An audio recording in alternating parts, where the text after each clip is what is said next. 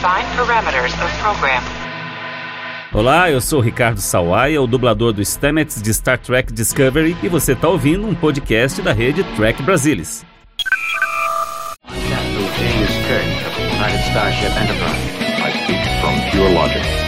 Make it so. You cannot deny them, Cisco. coffee in that letter. Where no man has gone before.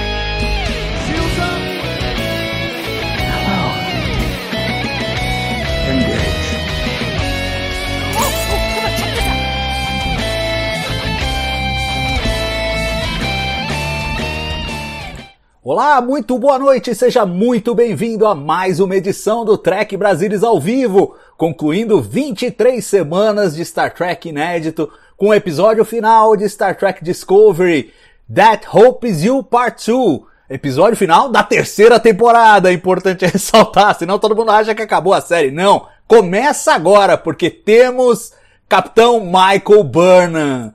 É, isso foi demais. Para bater esse papo aqui comigo sobre tudo o que aconteceu neste episódio final da terceira temporada, estão a bordo a Lúcia Rax. Bem-vinda, Lúcia. Obrigada pelo convite, tô adorando estar aqui no último episódio. Vamos conversar. Ralph Pinheiro, tudo bom, Ralph? Tudo bom? Boa noite, Salvador. Boa noite, Maria, Lúcia. E vamos voar, né? É isso aí, cabecinha inchada nós, né? Eu, São Paulo perdeu pro Santos, Flamengo perdeu também, tá, tá, tá difícil, mas vamos lá. E a Mariana Gamberger, bem-vinda, Mari. Olá, pessoal. Prazer estar aqui de novo e hoje eu tenho uma saudação especial para nossa capitã Michael Burnham. Bom, vamos lá, começando aí com as impressões iniciais de você, como é que bateu na primeira assistida, qual foi a, a pegada geral que vocês tiveram ao assistir esse episódio final da terceira temporada? Vou começar pela Lúcia. Eu gostei muito do episódio, eu me emocionei em vários momentos, chorei bastante, não só na primeira, mas na segunda, na terceira. Tô sempre, eu não tenho nenhum problema com a Michael chorando, eu também choro sem parar, até em desenho da Disney. E, mas eu gostei muito do, do episódio e uh, achei que ficou algumas coisas uh, em suspenso, mas até que não é ruim para a próxima temporada. E é isso, eu gostei. Boa. E você, Ralph? Bem, o episódio no todo, ele não foi ruim. É, ele apresentou o que tinha que apresentar, né? Fechou o, o, arco né, principal e teve um final estilo Star Trek, Star Trek clássico, né? Foi muito legal, eu gostei disso. Mas alguns fechamentos de arcos eu achei que achei que ficaram deficientes, né? Mas no todo o episódio foi, foi bem. Foi bom e, e, e foi um merecido fechamento de temporada. Mari?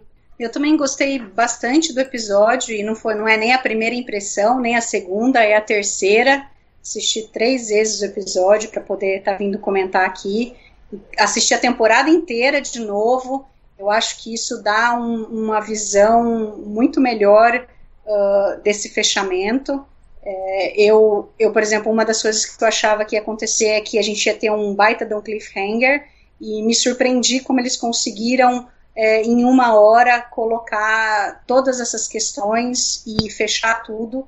Eu acho que eles foram muito felizes com todas as, as decisões que eles tomaram ao longo do episódio para chegar até o final. Uh, desde Sukal, que eu estava super preocupada, apesar do, do episódio anterior eu ter gostado, Sukal eu tinha várias restrições com relação ao motivo da queima, mas assisti, depois de assistir três vezes e a temporada toda, eu fiquei em paz com, com isso daí. Embora eu ainda ache que poderia ter sido uma outra solução, né, um outro motivo, aliás, é, eu gostei de como eles resolveram o final da queima. Achei que foi muito humano, muito sensível. A interação do Sukal com o Saru foi fantástica. Os, os dois atores deram um show.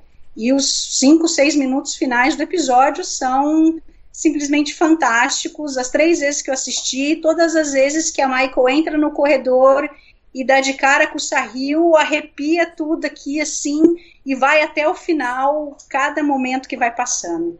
Beleza, beleza. Agora chegou a minha vez e eu estou agonizando desde sexta-feira quando eu dei as minhas primeiras impressões pro, pro Madruga no, no TB News. Porque minha primeira assistida realmente não foi, não desceu legal. Ali foi, foi complicado. Eu vou até é, a falar um pouco mais, né? Porque ali eu falei genericamente no TB News, mas eu, eu vou dizer o que que, o que que me incomodou na primeira passagem.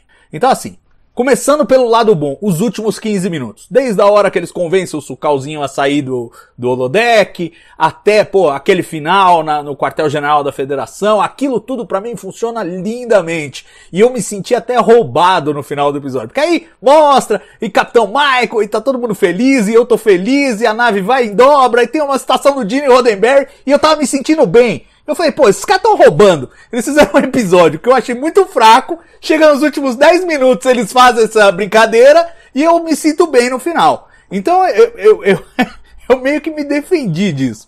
E eu acho o seguinte, é, ele tem, ele tem para mim alguns problemas é, de, de execução. Primeiro, as histórias são extremamente previsíveis. Quem assistiu os últimos dois antes desse, sabia que um, a tripulação de algum jeito ia recuperar a Discovery. E dois, iam convencer o Sucalzinho a sair do holodeck. Acho que era, era o esperado, era, era o básico que se esperava. Então, quer dizer, para eles me surpreenderem, eles teriam que fazer alguma coisa diferente disso. Aí fala assim, ah, mas precisa surpreender? Não, não precisa surpreender. Mas se você não vai surpreender, o importante passa a ser não, não o desfecho, como, né, o que acontece no final, que isso já é previsível, mas como isso acontece. E aí, no como isso acontece, eu tive alguns problemas. Primeiro, na, na, nos primeiros 15 minutos eu senti muito é, aquela coisa no piloto automático, tem que acontecer isso, isso, isso, isso, isso, tudo que eu já podia presumir. E depois, gente, tem algumas cenas que me abalam porque acabam com a suspensão da descrença. A suspensão da descrença é assim, é uma fantasia, a gente sabe, a gente tá assistindo, sabendo que é uma ficção e tal, e não sei o quê mas você precisa acreditar no que você está vendo na tela. Senão você não se, não se contagia. E tem algumas cenas, uma sequência muito é, rápida é, de cenas ali bem no miolo do episódio que me tiraram completamente do eixo. Eu vou citar as três e eu quero que a gente comece o debate por essas cenas. Porque eu acho que ali é a hora que quebra tudo para mim. Eu falo, puxa, isso aqui tá difícil. Primeiro, Michael Burnham saltando no turbo elevador. É, tenho certeza, vou até abrir a câmera para ver a cara de vocês enquanto eu falo. Porque eu acho o seguinte, é, todo mundo fala, ah não, mas não tem espaço na Discovery. Bom, talvez até tenha. Eu, assim, o que eu contei, e eu contei, porque eu assisti depois duas, três vezes, na terceira vez eu contei assim, ah, mais ou menos 10 metros hein, entre cada um daqueles arcos, usando a própria Michael como é, escala. Ela tem que, aquele elevador tem que percorrer com ela uns 200 metros não tenho convicção de que tem esses 200 metros dentro da Discovery. Ok, a Discovery inteira, é, ela tem um quilômetro, mas ela tem aquelas nacelles super compridas, então acho que ali dentro não tem. É a primeira coisa. Mas assim, ok. Se você compra a fantasia do momento, tudo bem. Eu não tive problemas que o turbo elevador funciona daquele jeito. Eu não tive problemas que os arcos vão se materializando. Eu, eu tive problema principalmente com a Michael pulando no elevador caindo não sei quantos metros e se agarrando lá, porque a física aí não ajuda. Não ajuda ela a fazer isso. É o tipo da coisa que a gente vê em Star Wars. Em Star Wars a gente compra, por quê? Porque a ficção, o universo, a, a consistência interna do universo é mantida. Ah, os Jedi conseguem fazer aquela coisa é, de empurrar as coisas com a mente, então ele pode se frear numa, numa queda dessa e se segurar ali. Agora, o humano não. Então, para mim, já criou um ruído. Falar, ah, meu Deus, não só o, a montanha russa de Discovery, que já era uma coisa desconfortável, mas além de tudo, coisas impossíveis. Aí, na sequência dessa cena, na sequência dessa cena, vem a, a, a galera toda indo lá pra Nacelle para levar a bomba. Cara, tá acabando o ar. Por que que vão 10 respirar no corredor? Por que não vai um que gasta um décimo do oxigênio? Não, vão os 10. Primeiro, o robô, por uma razão de tecnobaboseira qualquer, não podia levar a bomba. Então tá bom. Então o robô tá fora, tem que ser um humano, vamos arriscar. Não, vamos 10 no corredor. para respirar o mesmo ar que tá acabando. Não, má ideia. E além do que, você fala assim, ah, tudo bem, é uma má ideia, mas ah, vamos fingir que o ar tá saindo de toda a nave, tanto faz aonde eles ficam, o ar ia acabar do mesmo jeito. Tá, ok. Mas é dramaticamente poderoso aquele pessoalzinho se arrastando ali, que, desmaiando? Eu achei que não. E aí, na sequência, logo em seguida, para não deixar você respirar, vem a Ozaira enfiando a Michael dentro do núcleo do computador de Lego. Cara, qual, assim, tudo bem, matéria programável e tal, e não sei o quê, mas qual é o sentido daqui? Ah, tudo bem, ninguém sabe como funciona um computador do século 30. Beleza. Ninguém sabe. É verdade. Eu aceito isso. Mas olha, é tipo, ela cospe os Lego. É, é um negócio meio. E, tipo, a, a sensação que me deu foi assim: é legal quando se usa efeitos visuais para incrementar uma história. Não é legal quando a história são os efeitos visuais. Quando o, o impacto da cena é Michael afundando num computador que não devia poder afundar e depois cospe uns Lego depois de dar um tiro de dentro do negócio. Aquilo me tirou de tal forma do episódio que eu levei um tempo para me aclimatar. A ponto de eu sair com a sensação de que foram, e foi isso que eu disse na, no TB News, foram 45 minutos iniciais de videoclipe. Não foram. Não foram. Na verdade, o ritmo é bem razoável até essa sequência de três cenas em seguida que uma te tira da, da, da né? Acaba a suspensão da descrença, depois a, a, a, seguinte te tira de novo e mais uma te tira de novo. Três cenas seguidas você fala, meu. E assim, só pra gastar um monte de efeito visual e tal, eu achei, ah, não, não, não funcionou. Dali, ali rompeu o meu pacto. É um pacto nunca dito entre a audiência e, o, e a série, que é assim, nós vamos aceitar as coisas malucas que aparecem. Ali deu um passo a mais para mim. Criou um ruído. Quero saber como vocês receberam essas cenas e, e, e, e, por que que não aconteceu com vocês o que aconteceu comigo, que eu acho maravilhoso, ótimo para vocês. Mas por que que não aconteceu isso? Vamos lá, vamos começar pela Lúcia, que é cientista, Lúcia. Não aconteceu isso com você? Eu sou virologista, gente. Eu não tenho nada de, não entendo nada de física, nem de engenharia, nem, nem de nada.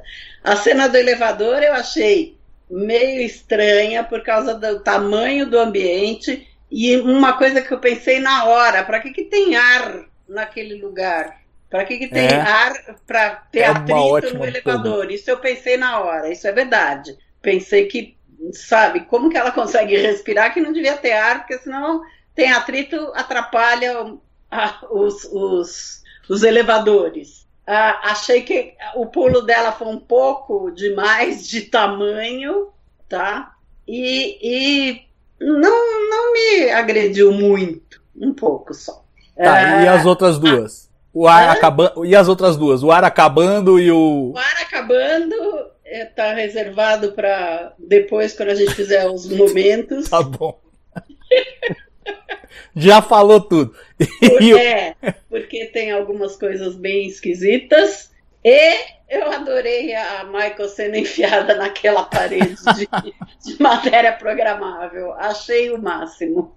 Então tá bom. Então, é, para você gostei, não foi tão. Gostei, sério mesmo. É, não, que bom, que bom. Talvez Deixar isso. bem claro que eu sou cientista de outra área. Tá? não, talvez isso tenha salvado para você, porque para mim foi uma sequência de três, assim. Vai, Mari, você que é super entusiasmada, adorou o episódio, me salva. Te salvo? Não, não vou te salvar. eu, eu, eu, nessa parte do elevador, para dizer a verdade, toda vez que eu estava assistindo, a, a minha impressão é, sabe aqueles filmes de, de, de, de trem, que as pessoas saltam no trem e sobem e estão lutando ali e não sei o que? É isso daí. É o filme de ação clássico, que a gente, a gente se diverte e a gente não fica pensando que isso daí é uma coisa esquisita, entendeu? A gente não fica pensando, ah, isso é impossível e tal. E mesmo que a gente pense, ah, isso é impossível, mas fica bom em tela, fica bonito, faz, faz coisa. Então eu não tive nenhum problema com essa cena do elevador. E até você falando, eu, por exemplo, eu fiquei pensando nesse espaço, será que era suficiente? Você falou 200 metros, se você contou aí que ela percorreu uns 200 metros, eu acho super factível que seja. Porque se ela, se ela tem um quilômetro de comprimento, metade é lá na série, você tem 500 metros de, de, de Discovery ali, por que, não poderia ter um caminho de, de 300, 400 metros? Então, eu não, não vejo problema nisso, né? Agora, né, o que a Lúcia levantou foi uma coisa interessante sobre, sobre o ar ali, se tem, se não tem. Não sei como que era a parte da, da manutenção, é só realmente robô que vai ali, mas Se as pessoas tiverem que acessar e fazer qualquer serviço, aí tem que ir com, com roupa, ou vai, ou vai certinho e, e a pessoa entra lá, então você precisa ter ar para isso. Mas eu não sou uma pessoa que fico pensando muito nessas coisas, nesses detalhes, então eu me divirto. Eu acho que a cena foi boa, os efeitos especiais foram bons, e, e fiquei pensando nesses filmes de ação que a gente vê sempre, né? E a, a, a para dizer a verdade, essa aí do, do pessoal eu nem tinha pensado nisso realmente. Faz sentido pensar que não precisava todo mundo ir, mas por outro lado, assim, não poderia ir um sozinho, porque se aquela pessoa sucumbe no meio do caminho, você faz como? Não tem como avisar, não tem mais como ninguém ir. Então, no mínimo, eles teriam que ir em dois, eventualmente três. Agora, claro, eles fizeram isso para ter aquele impacto emocional de todo mundo indo, não conseguindo chegar. Então, entendo, não é uma coisa que, que, que, me, que me incomode e que tenha me falado, ah, não gostei disso. Né? Tanto que eu nem tinha pensado por esse lado, para dizer a verdade. Né? E, e o terceiro, que é o do Adamaico, foi o que a Lucy falou. Eu gostei também. Achei o máximo aquela cena lá toda a luta e não sei o que, não, não tive nenhum problema com isso. A única coisa, para dizer que não teve alguma coisa, eu só achei esquisito ela entrar com a boca aberta. Porque ela tá. Falei, pô, você vai entrar no negócio? Fecha a boca, né? Foi a única coisa que, que me veio na cabeça naquele momento foi isso. Fecha a boca. Aí não entra nada na boca, né? Ela entra ah, com a boca aberta. E, mas também não é uma coisa, né? Fizeram assim e depois ela cuspindo lá as bagaças lá e tudo bem. É, e segue o barco. Não acho que isso atrapalha de forma alguma o episódio. É, não, não tive essa sensação de, de quebra e, e, me divertiu a todo momento isso daí, né? Não, isso é, isso é, isso é muito bom. Eu, eu tive esses problemas e assim, é, é, é essa coisa. Se ela entrasse de boca fechada, você economizava 100 mil dólares só na cena dela cuspindo matéria programável. Mas não, vamos gastar, vamos botar o orçamento ali. E assim, é... evitaram botar esse orçamento, por exemplo, na, na batalha espacial. A batalha espacial é modesta. Para eles gastarem aí nessa sequência. Ralph, como é que foram essas sequências para você? E, e, e, a Mari é, apontou que, enfim, ela, ela ficou bem, faz parte do que a gente espera dos filmes de ação. A minha sensação, às vezes, é que deram um passo a mais, entendeu? Por exemplo, a luta com o Alzheimer. Se fosse só uma luta super bem coreografada e tal, com aqueles clichês de ação que a gente tá acostumado a ver, mas sem a parte do tipo, vamos gastar 2 milhões de dólares aqui enfiando a mulher na, na matéria programável, eu ficaria mais à vontade. É aquele passo a mais que você fala, ah, eles fizeram isso só porque eles precisam gastar o orçamento de efeitos visuais, entendeu? E acaba ficando uma coisa que tipo, tá, mas é, faz sentido. Faz sentido que o computador seja esse, esse bagulho que a, a galera pode entrar dentro dele? Não faz sentido. E quando. Aí você falou assim. Eu, eu, eu gosto do que você falou porque eu acho que você, você conduziu a gente justamente pelo processo. Quando você está envolvido na ação, você não para para pensar, ah, mas isso faz sentido, isso não faz sentido. É só quando você sai, há essa ruptura, que aí você começa, você se obriga a pensar, não, peraí. Hã? Que? Como? Né? Como, por exemplo, a Alzara decidiu usar o pesticida contra. Só pra citar outra coisa, que é só jogado assim, que se você tá na. Ah, tá bom, é uma bomba lá qualquer, whatever. Mas tipo, um pesticida contra as naves no espaço, você vai jogar um negócio que é um pesticida, vai, o vácuo vai, vai espalhar tudo, acabou, dissipou, já era. Não, é, tipo, não faz sentido, mas tudo bem. É quando você quebra que você sofre um pouco com isso. Quando não quebra, tudo bem. Quero saber do Alf se quebrou em algum momento ou não a suspensão da descrença? Ah, rapaz, a, da turbo elevador foi, porque já, a gente já tinha visto já a montanha russa, né? Então, quando eu vi de novo aquela cena, eu falei, de novo, não, rapaz. Aí me lembrou que é McLean pendurado no elevador. Só que do McLean, pelo menos, tem alguma coisa mais, é, mais justazinha, né? Que você está dentro de um posto do elevador, né? E ela está numa distância quilométrica, né?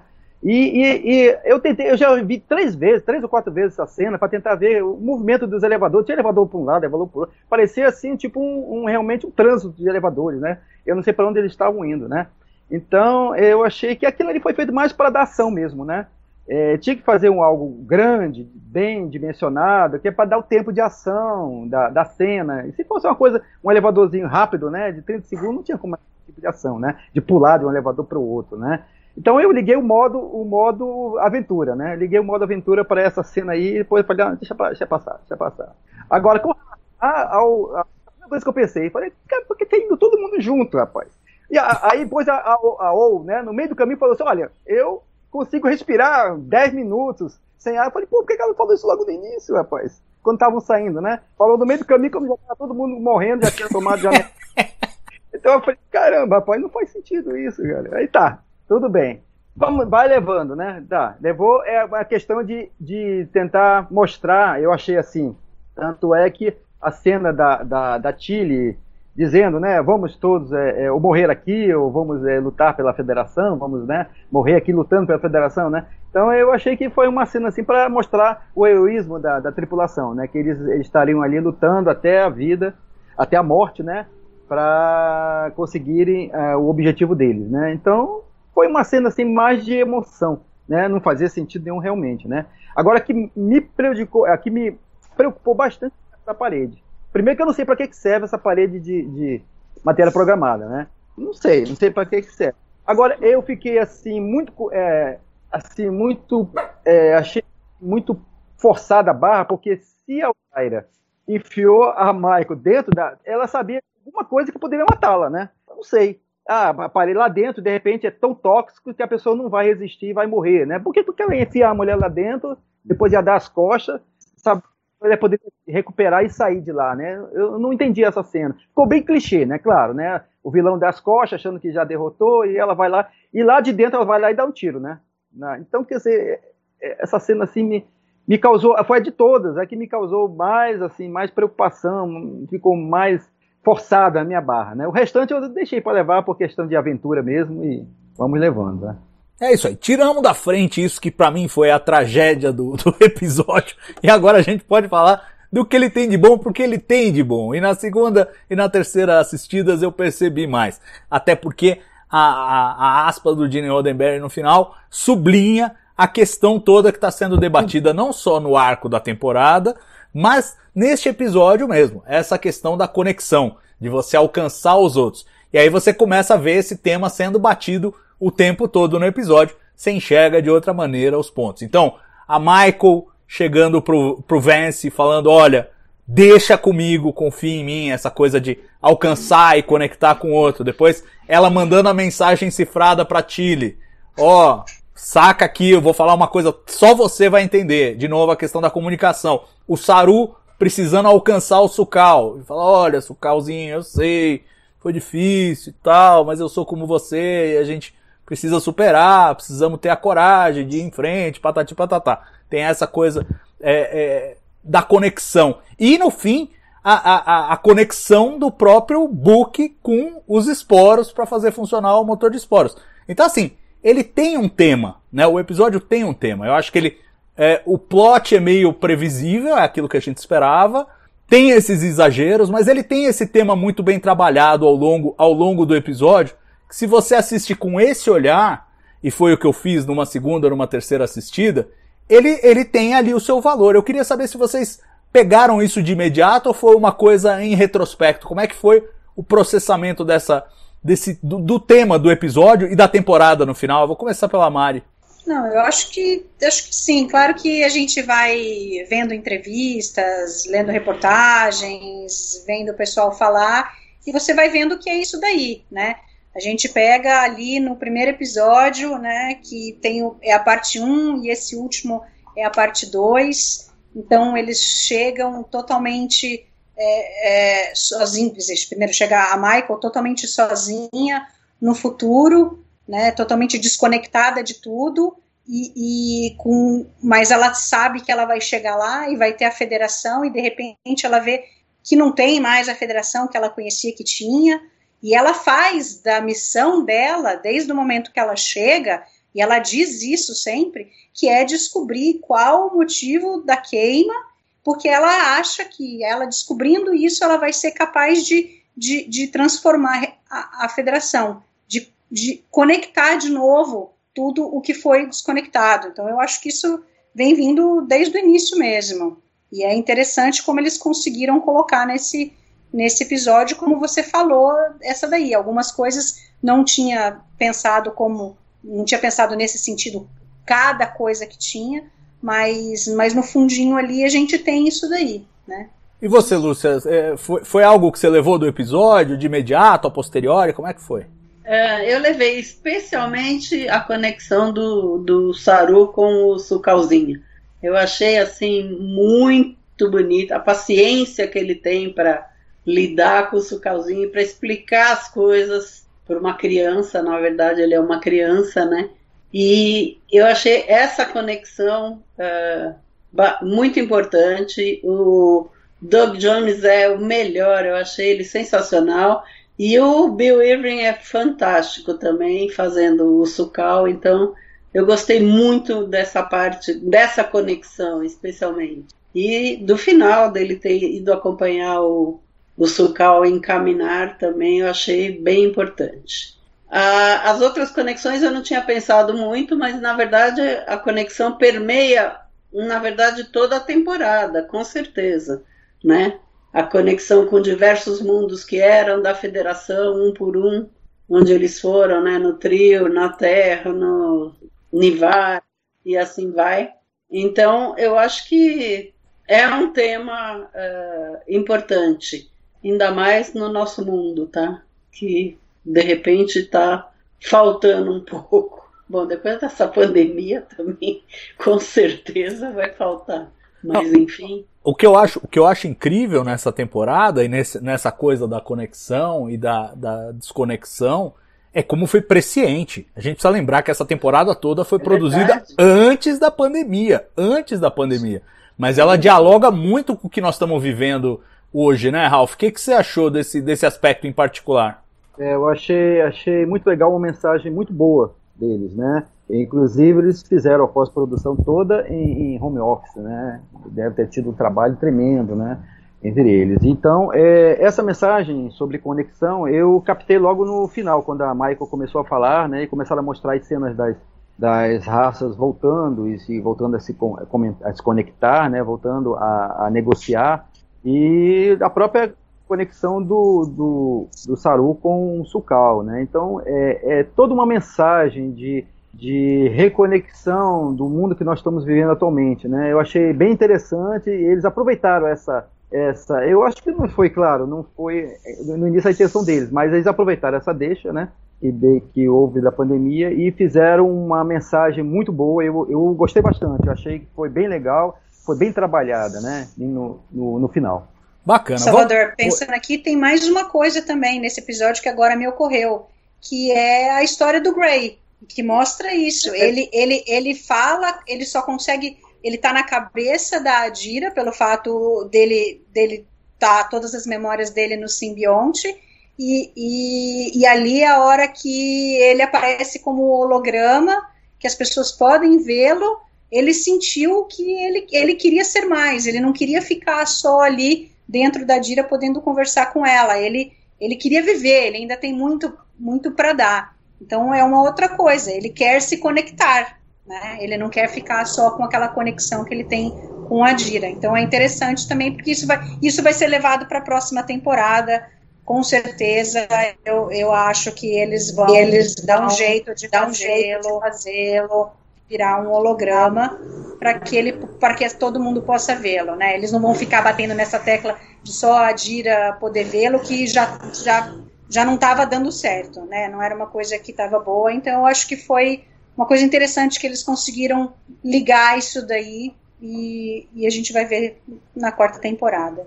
É, aliás, a respeito disso, tem um aspecto muito interessante e que algumas pessoas observaram, que é a, a, a metalinguagem desse momento do Gray, porque no final o, o Gray não quer ir embora também, porque se ele for uhum. embora ele vai sumir.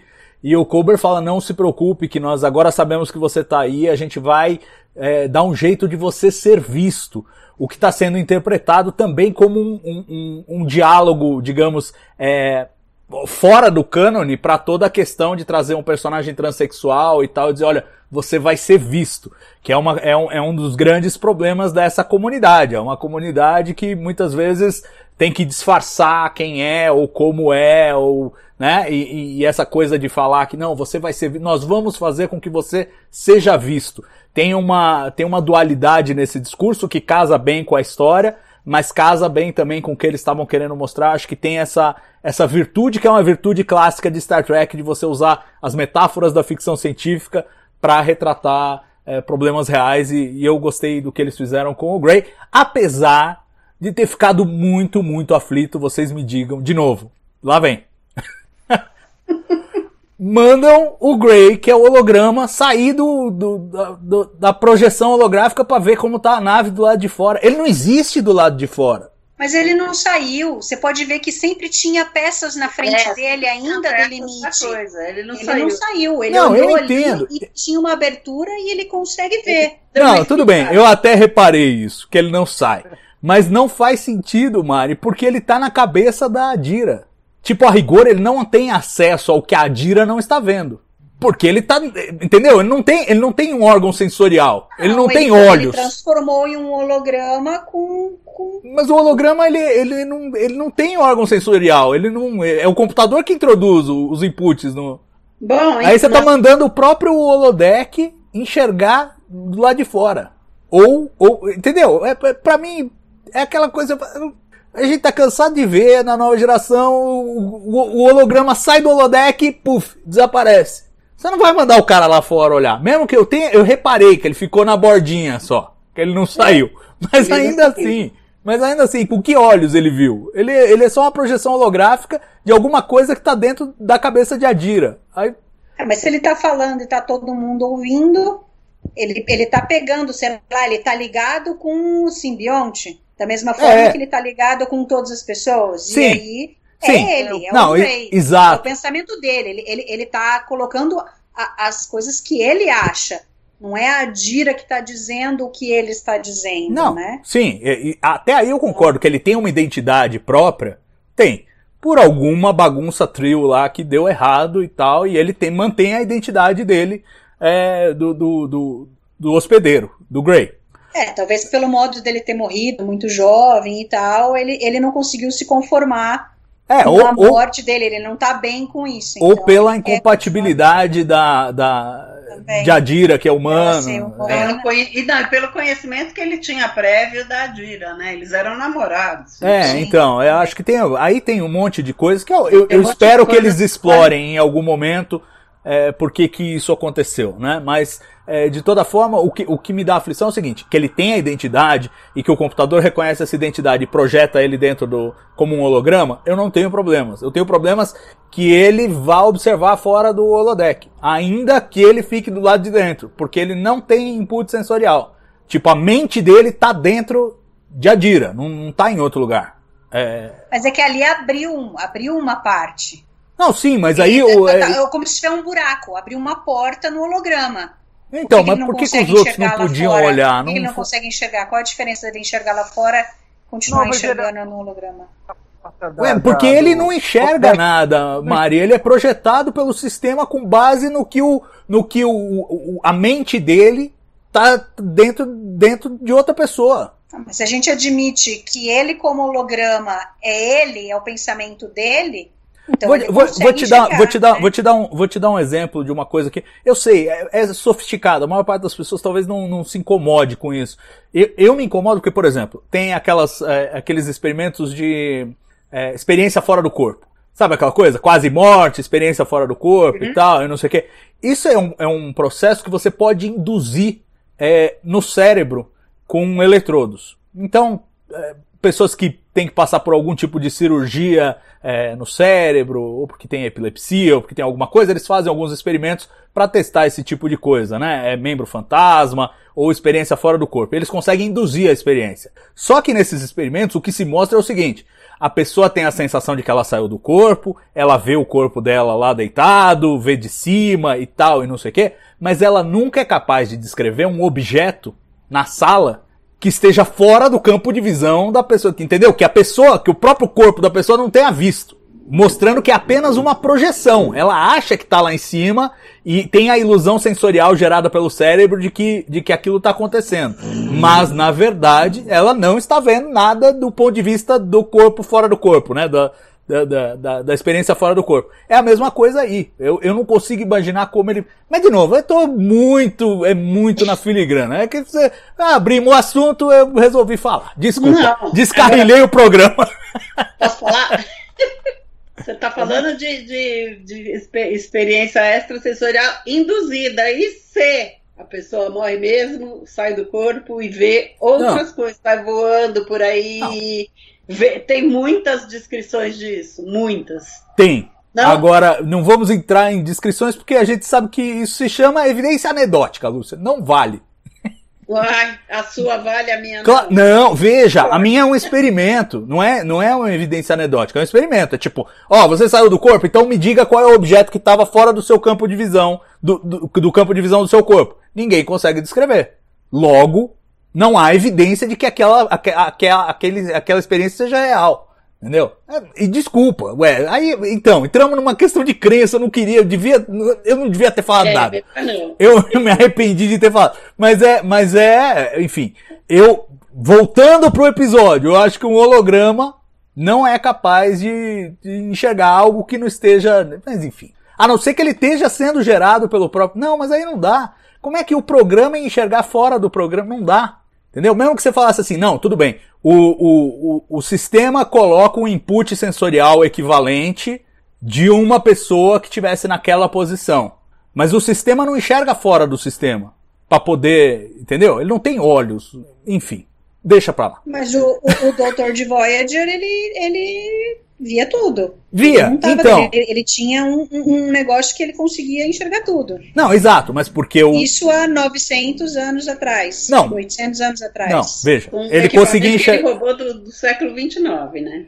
Não, então, mas É ele tava passado sempre. Não, mas pera, pera, vamos devagar, vamos devagar. Já que vamos entrar nesse buraco de verme aqui, vamos lá. Não, É, é, interessante a gente discutir. Não, eu acho, entender o que, eu que a adoro. gente acha do que é possível e o que não é possível. Não, eu adoro. fazer, o né? doutor, o doutor, ele enxergava tudo onde ele era projetado, certo? Então na enfermaria ele enxergava tudo, certo?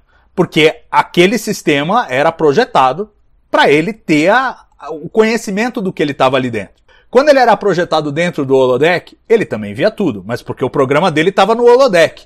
Então o, o próprio sistema do holodeck tinha conhecimento de tudo que estava dentro do holodeck para poder apresentar para ele, certo? Quando ele passa a ter autonomia, que ele ganha o, o emissor portátil, esse emissor portátil veio do futuro, então não é nem do século 24, mas tudo bem. É é o futuro que é o passado de Discovery. Então, tudo bem, não temos problemas com isso. Mas ele é um emissor portátil. Então ele mesmo colhe as informações dos arredores para mandar, porque ele tá, a função dele é essa, entendeu? Mas aqui não, aqui nós estamos falando de um holodeck, de um personagem de dentro do holodeck que é gerado, OK, com base numa mente real que existe lá dentro, mas que é capaz de enxergar fora do holodeck. Para mim, para mim, não faz sentido. Mas aí estamos discutindo é, teologia da alma no holodeck. Já trans, fomos muito além do que. A, a culpa é toda minha e eu assumo. Vamos, vamos falar um pouco de, de, de, de Sukal e de, e de Saru, já que a gente está falando desse, desse ambiente, porque para mim foi, foram as cenas que dramaticamente funcionaram melhor. É onde eu me identificava. A, a Lúcia já deu a deixa. As atuações tanto do Doug Jones como do Bill Irving são, são fantásticas. Me deu uma certa aflição, que assim, me deu a sensação de que eles queriam colocar a gente, é, o nosso foco emocional no personagem convidado, no Sukal. Depois que você aceita isso, tudo bem, mas enquanto você tá lutando pra ficar com os personagens principais, de novo, eu, eu me remeto à minha primeira experiência. É, eu falei, meu, mas tá, tá bom, Sukal, legal, o Saru vai ficar aqui batendo papo com o Sukal, a gente sabe, o Sukal uma hora vai chegar, tá bom, mas você quer que eu me envolva com o Sukal, é isso? E é isso que eles queriam, né? Eu acho que, e, e assim, nu- numa segunda passada, funciona.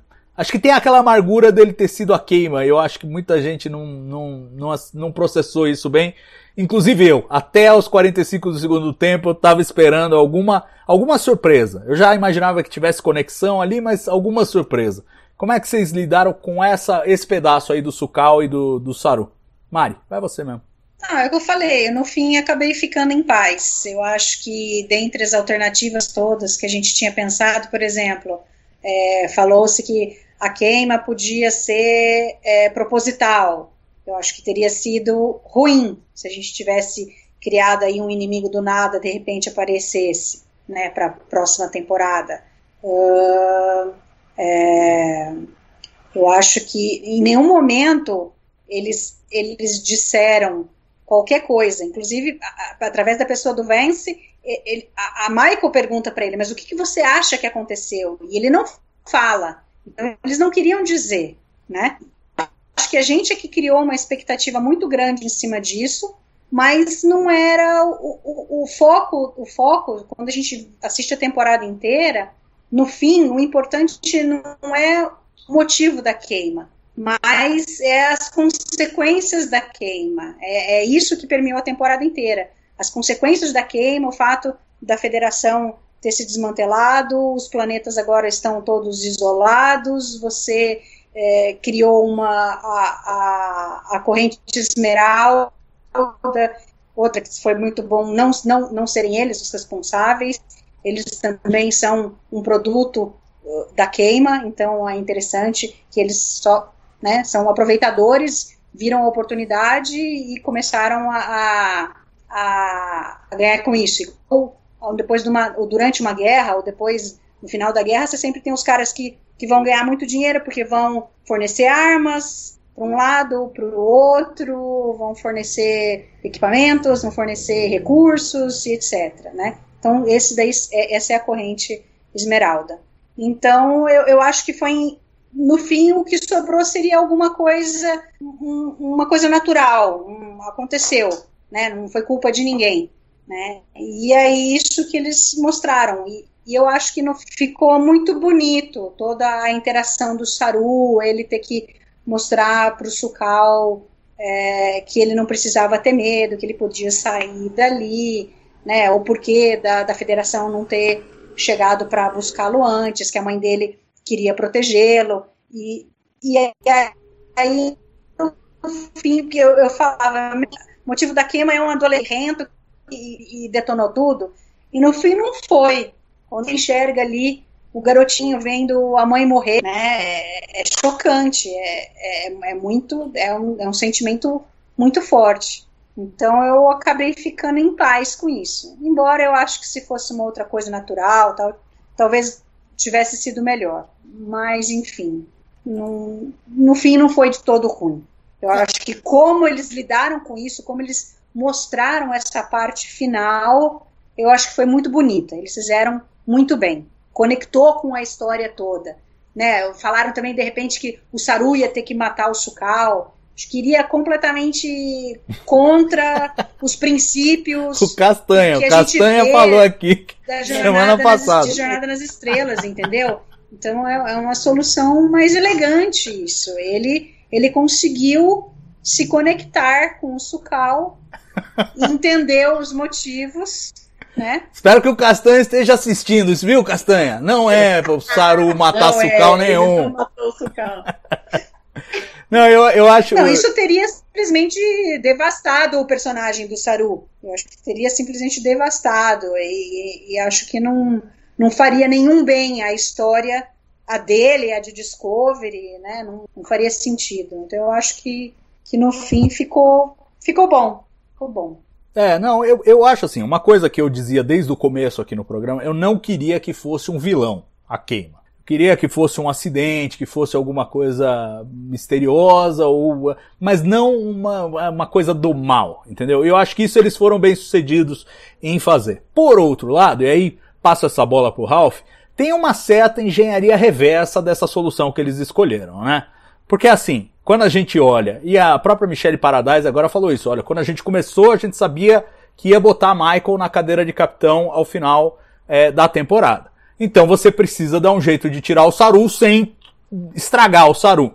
Como que você faz isso? Você cria um problema que vai ter muita, muito impacto pessoal no próprio Saru para poder fazer essa essa essa escanteada assim é, suave, que foi o que eles que foi o que eles fizeram. Então assim, no final das contas, ser um que é o piano, sucal, tudo isso tem a ver com uma necessidade de produção de não estragar o Saru e ao mesmo tempo botar a Michael. Será que isso não gera uma certa artificialidade? Eu sinto às vezes que Discovery é, joga muito com as suas próprias peças. Tem um universo enorme mas joga muito com as próprias peças. Então, quer dizer, os, os, os, os Orions e os Andorianos que a gente já tinha visto em temporadas anteriores voltam é, de forma proeminente. O Gormagander que a gente tinha visto, a baleia espacial da primeira temporada, volta aqui na terceira temporada. É, a, a, a, quando a Dira entra no, no holodeck, ela aparece como. Ela não, Elo aparece como Zariano, que é uma raça de Discovery,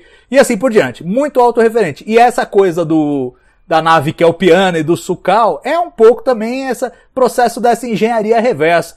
Não fica síndrome de mundo pequeno, Ralph? O que, que você acha? É, eu, eu não tinha não tinha lido essa, essa entrevista da Paradise, mas eu pensava essa mesma coisa. Eu achei que os roteiristas também estavam pensando é, no final, como seria o final, né? Tentar fazer com que a Discovery tivesse um objetivo na, nesse século 32, né? E que teria que colocar, para ter esse objetivo, teria que colocar alguma situação em que a Federação estivesse com problemas, né? E talvez tentassem colocar, encaixar a Michael no final da temporada como uma capitã. E aí, como é que se consegue fazer isso? Né, tentar desestabilizar o Saru né, e tentar criar um, uma, uma situação de que a federação tivesse totalmente é, exposta. Né?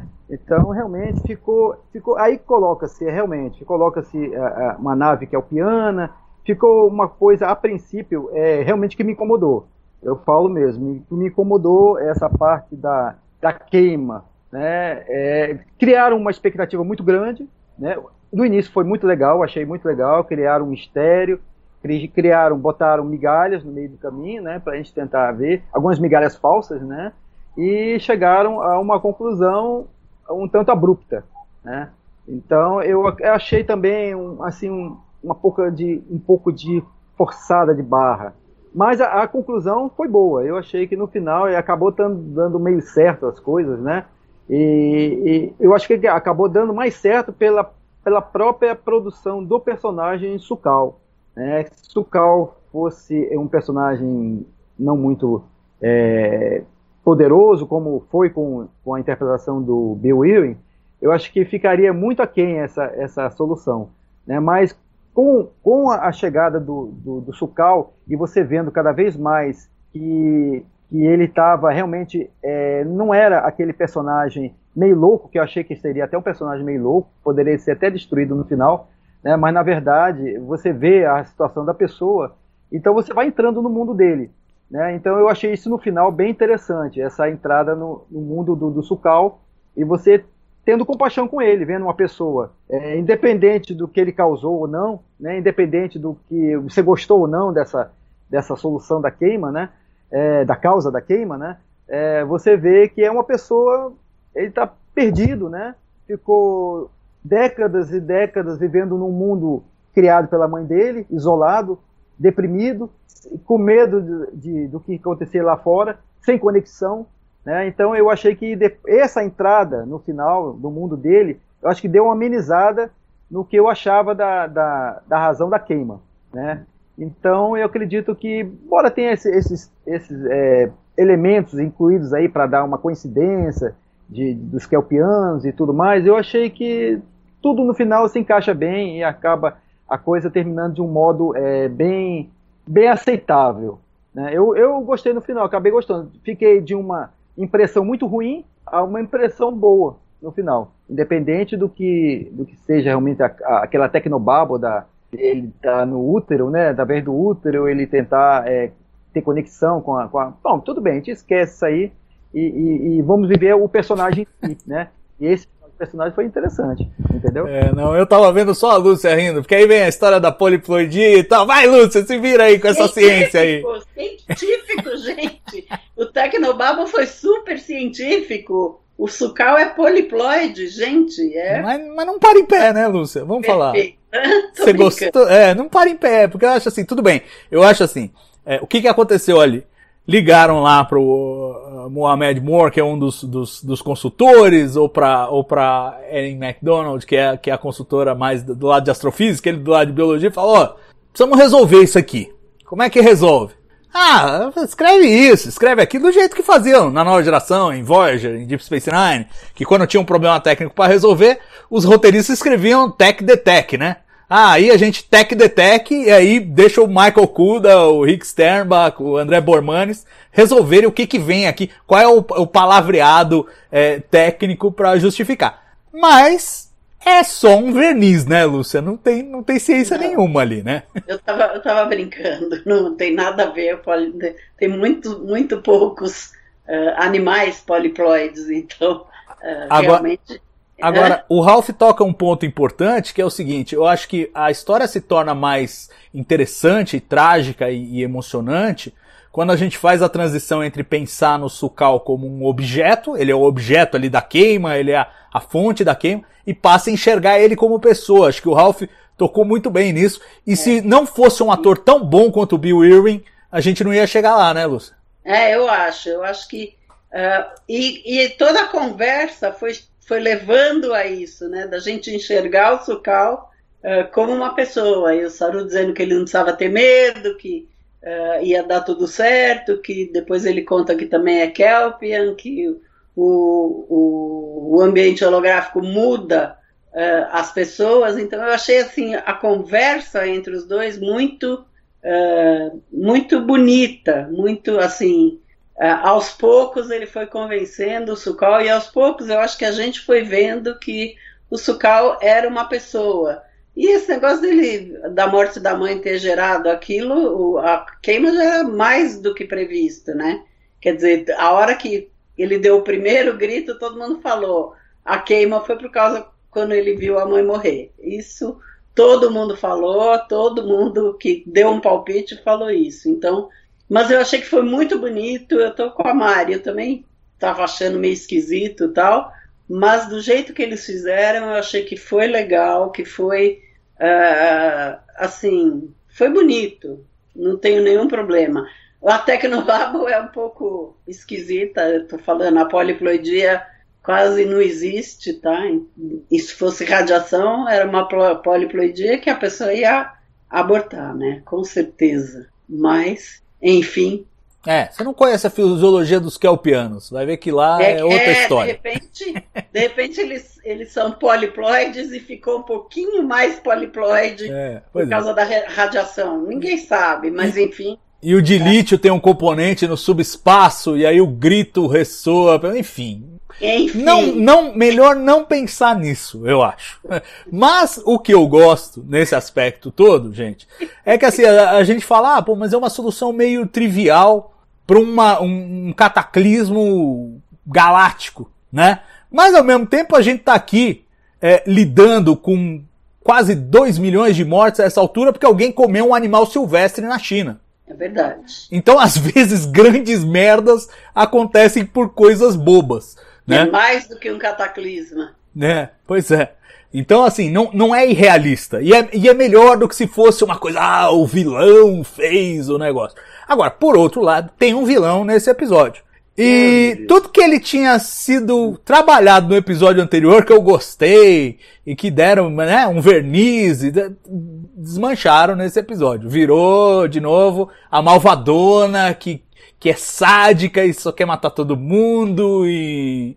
E, e acho que assim, tem, tem isso dos dois lados, né? Eu acho que de um lado eu gosto, de outro lado tem uma certa restrição. Eles também claramente não quiseram matar ninguém. Tava todo mundo apostando que a oficial que ninguém sabia o nome ia morrer, alguém ia morrer. Eles não mataram ninguém. O Castanha queria matar o Sucal, o Castanha apostou que o Book ia morrer também. O Castanha o, tinha matado metade do elenco. O Odo falou que, o, que apostou que o. Que o Book ia morrer. o Book ia morrer. Foi o Odo, foi o Odo. Pois é, então. A bolsa de apostas de mortes era enorme. No final morreu só quem era malvadão. O que, que vocês acharam desse, desse desfecho? que me parece até um pouco não característico de Discovery até agora. Parece que eles estão tentando ir pro lado, o lado mais leve da força aí em Star Trek, você não acha, Mari? Não, eu acho, com certeza, e acho que foi acertado. Você constrói ali todo aquele time. É, acho que pela primeira vez verdadeiramente a gente viu eles todos ali trabalhando junto, né? Então a Tilly, o Reese, o Bryce, a, a O e a, a Detmer e a outra. Era para era pra ter sido a Nilsson, né? Mas parece que a atriz não estava disponível para gravação e aí no fim colocaram a, a, a, outra, a outra personagem. Mas assim, eles trabalhando junto, foi super bacana, eles tentando retomar a nave e tal. Eu acho que não, não faria bem nenhum a história se a O morresse, por exemplo. Então, eu achei que, que foi acertado, gostei deles fazerem isso e acho que só trouxe benefícios, porque eles vêm construindo os personagens e aí depois morre um, morre outro, né? É tipo Game of Thrones.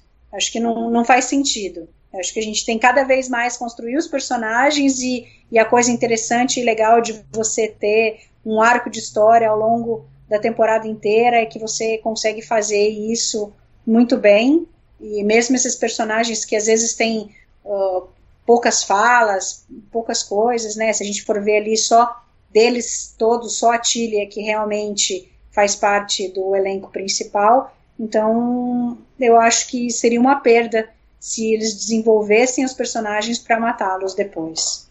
Ah, é. E, e, se matassem o Book eu ia ficar arrasado. Porque é, justamente a gente quer que a Michael seja feliz um pouco. Uhum. Deixa ela ser feliz. E, e, assim, agora é capitão Michael Burnham. Deixa ela. Eu, eu acho que assim, o, o, uma das grandes contribuições desse episódio para a série foi a, a, a, disposição em que ele deixa as peças para a próxima temporada. Uhum. Várias coisas muito interessantes. Quero bater ponto a ponto com vocês. Primeiro, a questão Saru. Acho muito legal que eles tenham tirado o Saru da Discovery nesse momento, mas não tenham tirado ele da série.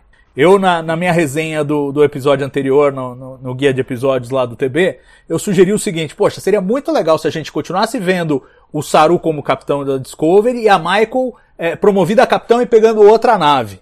Não aconteceu desse jeito, botaram a Michael na Discovery. Mas eu ainda tenho esperança do Saru eventualmente virar capitão de outra nave, porque ele vai ter que voltar de Kaminar em algum momento, né? E eu não queria, eu acho que seria ruim se ele voltasse para Discovery para ser primeiro oficial da Michael. Eu acho que, pô, né? você já é capitão, velho. Você já precisa andar para frente na sua carreira, eu acho. Ia ser mais uma conveniência de roteiro. Eu preferiria que ele virasse capitão de outra nave, ou tivesse uma função é, diplomática, de repente vira embaixador, não sei, alguma coisa que o mantenha na história, ou trabalhar direto lá com o Almirante Vance, lá no, no quartel-general, alguma coisa que o mantenha na, na história, mas que não faça a carreira dele andar para trás. E eu gosto dessa ideia de você ter múltiplas múltiplas histórias caminhando. Eu gostei muito do que eles fizeram nessa temporada, por exemplo, o primeiro episódio só com a Michael e depois o segundo episódio só com a tripulação, porque dá pra gente acompanhar múltiplas tramas e múltiplas explorações do universo de Star Trek com esses personagens aí. E eu acho que eles deram o primeiro passo. A minha pergunta para vocês é: o que, que, vocês acham que vem aí com o Saru? Eles vão vão para a solução covarde botar ele dentro da Discovery de novo, eventualmente? Ou vão tentar fazer alguma coisa diferente, mais criativa? O que você acha, Ralph, que não começou, não abriu nenhuma rodada aqui ainda? É, realmente é uma das pontas que eles deixaram para a quarta temporada é, de forma excelente, né? É, a gente fica pensando exatamente o que vai acontecer com o Saru. É, mas a Michael tornou-se capitão mesmo, né? Ou ela tá como capitão interino? Não, Esse capitão, é capitão, não vem não. Capitão, capitão. Tem as quatro, tem as quatro pinzinhos aqui no uniforme dela. Então mesmo Do é, da Discovery, né? Mas então o, o, o Saru tá, ele está em licença, não é isso? Então ele está como capitão. Isso, isso. É. A patente dele é capitão e ele está de licença, é isso. Está licenciado então, em caminhar. Eu acredito que por Saru, obviamente ele deve pegar uma nova nave. Né? Ele está na quarta temporada, né? Ele já até já informou que ele estava filmando a quarta tá. temporada, né? Tá.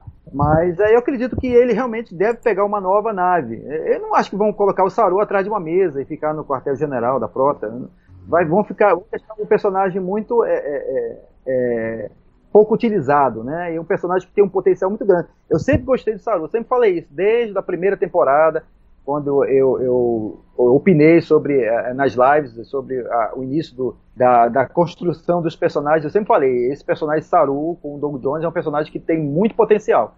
E realmente ele continua tendo. E ele fez um trabalho excelente como capitão né, da, da nave. Não, ele não foi desmerecimento nenhum ele sair da, da Discovery. Então ele merece ter uma outra nave no comando. E aí vamos ver o que, que vai acontecer, né? A, a, a, quarta temporada, pelo que eu entendi, pelo que eu vi no final, parece ser uma mensagem de que a, a série vai se encaminhar para os trilhos da jornada tradicional. Vamos ter uma federação em reconstrução e, e a Discovery fazendo papel intermediário, como fazia o Kirk é, intermediário entre, entre planetas e fazendo comércio, entregando, é, resolvendo algum problema. Eu acredito que seja, seja mais ou menos isso aí.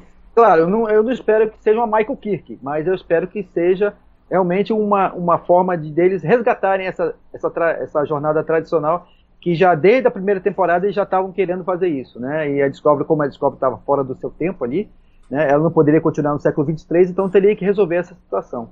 Mas quanto a Saru, eu acho que ele realmente, na minha opinião, eu acho que ele deve pegar uma nova nave e passar algumas aventuras para ela. Eu acho que talvez ele tenha menos, menos cenas, né? É, de, de, de ação na, na temporada, mas devem passar por momentos importantes ali, uma, uma, uma união com a nave da Discovery para enfrentar algum problema, não sei, não sei bem. Mas eu acredito que ele deva pegar assim, uma, uma nova nave e não deve, claro, ficar como, como como número um da, da, da Michael não, não faria nenhum sentido, seria um desmerecimento pro personagem, né? É, eu também acho. Por aí estão falando aqui no, no chat, de repente ele virar almirante, Lúcia. É, e, e, aí, de certa maneira, continua sendo o chefe da Michael, mas não a bordo da Discovery. Vai só dar as missões para ela e tal, e, e, reclamar quando ela não faz do jeito que ele pede. que isso já é, já é bola cantada, mas eu acho eu acho maravilhoso como. A gente vai discutir a Michael mais adiante, mas vamos focar no Saru. Você acha, Lúcia, que o Saru a gente vai ver mais de, de Kaminar na, no começo da, da quarta temporada? Ou vai ser tipo, ah, começa a quarta temporada, o Saru voltou de lá já e a gente não viu mais o planeta? O que, que você acha? Eu acho que ele, ele vai voltar. Eu só quero saber se ele vai voltar com o Sucal ou sem o Sucal que eu acho importante, vai largar o sucalzinho lá sozinho, coitado. Mas é, eu acho que ele pode até ser um almirante é, que é denominado para participar da Discovery e é, tentar resgatar os outros mundos que não eram da Federação. Ele pode trabalhar como almirante dentro da Discovery, por que não? É, é uma possibilidade, até porque é ele, ele fez, ele deu um ensaio disso quando ele mostrou toda a capacidade diplomática na hora de conversar com o Nivar, na hora de conversar com os, os antigos mundos federados. É uma possibilidade, não vejo. Isso não precisa pôr ele numa, numa, numa, num escritório dentro da federação. Pode ser é. um almirante voltando, ficando na Discovery. Ele é, vai ser mais ou menos o chefe da Michael de novo mas não com tanta autoridade, mais para ter essa, essa missão diplomática nos países, como dizem, como disseram por aí no iFood, que vai fazer o delivery do, do, de lítio para todos os países. Achei um pouquinho de exagero, ainda falaram para mim num grupo que eu falei, como iFood, tem que ser ai de lítio. Falaram, não, é que com, se você ficar com o de lítio, você vai, você leva uma massa. Massa que eu achei a melhor coisa que me falaram até agora. Leva de brinde uma maçã sintetizada. Mas, tá é, mas e aí, e aí, Mari, o que, que você acha do, que, que você acha do Saru? Bom, primeiro, eu, assim, eu, eu acho que seria tão esquisito ele voltar para Discovery como o primeiro oficial da Michael, quanto ele ser almirante. Se a gente pegar na primeira temporada de Discovery, ele era tenente. Pode ser que seja, fosse tenente comandante, mas é, a Michael no primeiro episódio é, é, ele, ele, ela fala que ele é o tenente, né? E ela era comandante. Então ela era muito mais, ela estava muito mais preparada. Se a gente pensar na carreira dos dois, ela estava muito mais preparada e já pronta para é, ter o comando de uma nave do que o Saru, né?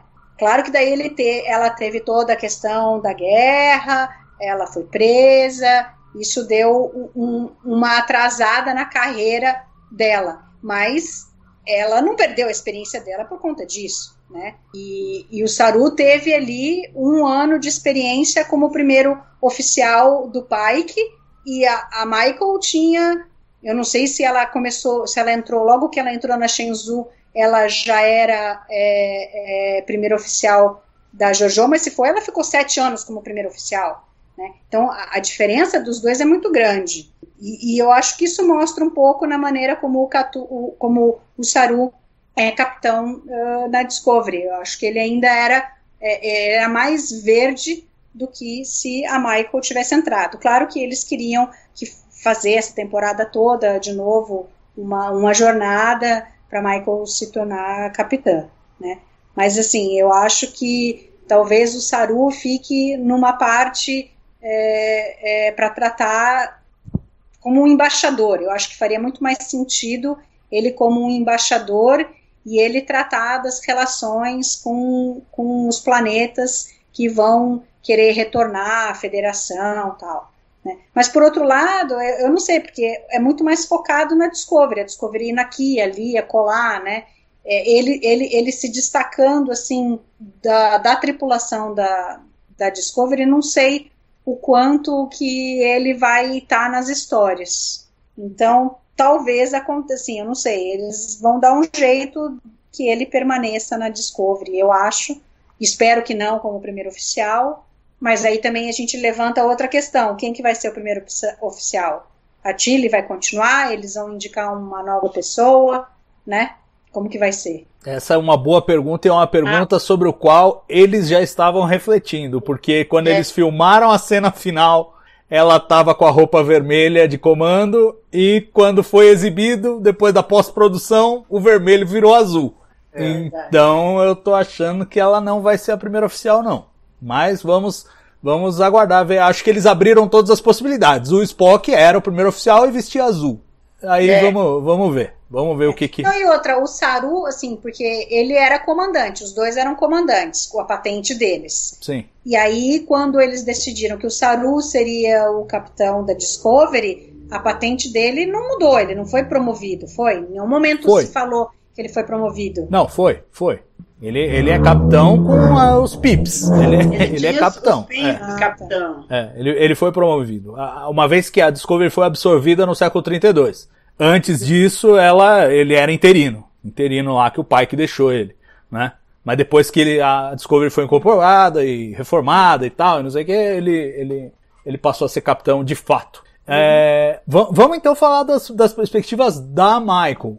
É, o Ralph já deu um, um certo tom falando que, bom, agora a gente migra o formato para um formato mais convencional, porque afinal de contas o protagonista da série coincide com o um oficial comandante da nave, né? É, agora teve um arco para chegar lá. Eu quero saber o que vocês pensam desse arco. A Mari também começou a tocar nisso quando ela lembrou que a Michael estava mais adiante na carreira para ser capitão. A Giorgio no primeiro episódio acha que ela está pronta e aí a gente vê que não está. E aí o arco todo, essas três temporadas foram para mostrar o caminho dela até ela estar. Acho que ela chega, minha opinião, quero ouvir a de vocês, prontíssima para ser capitã e tem um potencial maravilhoso como capitão, porque eu acho que ela é o Kirk sem ser um mulherengo babaca.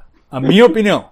Ela é rebelde, ela pensa com a própria cabeça, ela tem soluções criativas, ela é dessas que, que dribla a morte mesmo e não enfrenta o Kobayashi Maru, dá um contorno. E eu vou gostar muito de ver ela como capitão. Queria saber o que vocês pensam do arco e se, na opinião de vocês, ela está pronta para ser um dos grandes capitães é, da história de Star Trek. Vou começar pela Lúcia. Eu acho que sim, eu acho que vai ser uma capitã maravilhosa. Uh, eu acho que ela progrediu muito, quer dizer, desde a primeira no primeiro episódio ela tá do primeiro da primeira temporada, ela estava pronta para ser, depois aconteceu tudo aquilo, mas ela foi se recuperando, aos poucos se recuperando. No final da segunda temporada ela salva os dados da esfera, vão para o futuro e nessa temporada especialmente eu acho que ela desobedeceu algumas coisas, sim, mas sempre com soluções criativas Todo mundo reclama, ela não é capitão, mas tem solução. O Kirk era capitão e tinha as mesmas soluções criativas. Então, eu acho que ela, uh, ela vai ser uma boa capitão, uh, não vai ser uh, certinha igual o Saru. Acho que o Saru foi um capitão muito certinho, ele discutia as coisas, tudo ele queria que fosse certinho no, nos princípios da federação. E acho que a Michael não vai ser assim, mas acho que ela vai ser uma excelente capitão. E você, Ralph? E, e, e aproveitando, emendando, você acha que isso suaviza algum, algum ruído que algumas pessoas sentiam com o fato dela ser uma personagem rebelde e tá se rebelando contra alguém que de repente é o capitão, o protagonista, o protagonista não, mas é uma figura importante dentro da nave e agora ela sendo a capitão, todo mundo vai ficar à vontade com a rebeldia dela como ficava com a do Kirk? Pois é, no, é antes de, de, dessas, dessas três ou quatro últimos episódios finais, é, eu ficava pensando que a possibilidade dela, dela ser capitã seria, seria difícil. Né? Achava que ela não estava ainda é, totalmente pronta. Mas é, é dá para se verificar que, na verdade, a federação é que não estava ainda acompanhando o seu, o seu modus operandi, né? Que ela realmente era a pessoa que era tipo o Kirk, assim, que começou e ele deu uma, uma guinada diferente na, na, na frota estrelar, né? É, com a sua, a sua postura, né? Então eu acredito que ela teve passou por quatro, quatro fases aí, eu acredito, né? Com a JoJo, a primeira fase de, de mestre, de, de orientadora, né? Que a JoJo achava que ela estava pronta e depois ela mostrou toda a sua rebeldia. É, na ação, né, e com pouco cérebro, quer dizer, pouca, é pouca reflexão. Ela refletia pouco do que ela estava fazendo, ela, ela, ela agia mais do que, do que refletia, né, isso na primeira temporada. Né. Na segunda temporada, ela já, já aprendeu um pouco mais a refletir, porque ela teve já uma convivência com seu irmão, e esse retorno da, da do, do, do irmão, o reencontro com o seu irmão, fez ela, ela refletir um pouco mais sobre o que ela vivia, né? Sobre o que ela passava. E tanto é que ela fez estabelecer esse sacrifício de, de ir para, para um século distante e proteger a, a, toda a vida senciente no, na, naquela galáxia, naquele, naquele, naquele tempo. Então já foi uma outra fase da, da Michael. E a, e a outra fase da Michael foi com o Book.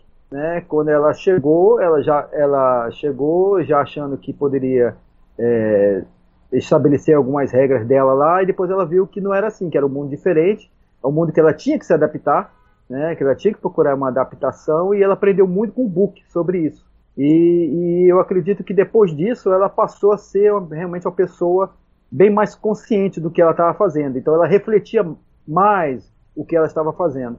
Então eu acredito que ela nesse final ela ficou pronta ficou pronta. E, e, e embora eu, eu, eu, tenha assim achado que o Vence estava sendo incoerente quando ele, quando ele aceitou é, a capitania dela, né, a capitânia dela, né, é, o comando dela da nave, né, pô, mas o, o, o Vence não estava punindo ela pela, por ela ter sido rebelde, é, com atos rebeldes e, e, não seguindo o regulamento da frota, mas ele mesmo é, viu que realmente a federação é, estava precisando de um choque de realidade né, de uma nova visão de, de agir e de, de, de ver o, o, mundo à volta. Então achei, achei que a federação estava realmente muito, como ela ficou é, quase que isolada, perdeu forças, então ela ficou meio que estagnada. Então ela não conseguiu enxergar isso na, na Michael, essa nova, é, nova é, etapa de, de, de, de agir, de, de tentar mudar as coisas, né? Então eu acho que essa visão final do, do Vance foi a visão final para Michael ser a capitã. Então acredito que ela está pronta, está prontíssima para exercer o comando da, da Discovery e, e, estabelecer toda aquela aventura né, que a, a, gente acredita que vai, vai haver agora, estilo é, Star Trek tradicional, não é mesmo? É. Agora, vale lembrar que o Vance, ele passou um sabão na Michael, falou, você, você fez a coisa certa, mas do jeito errado, mas ele não puniu. Ele falou, ó, oh, Saru, problema seu, você decide aí o que, que você tem que fazer, você é o capitão, se vira. Uhum. Então ele teve, ele deu essa autonomia pro Saru e foi o Saru que rebaixou ela, não foi, não foi ele. Acho que ele já tinha, já nutria ali uma simpatia. Que ele falou, ó, oh, você tava certo, mas pô, não, não bagunça. Depois fica ruim pra mim. Eu senti isso. Quero saber da Maia? Maria é a maior tiete da Michael Burnham que tem aqui nessa live hoje. Mas, mas eu, eu acho que vale a pergunta. Você acha que o arco ficou bem resolvido e nós temos aí uma capitão entregue, uma capitão segura agora na, na Discovery?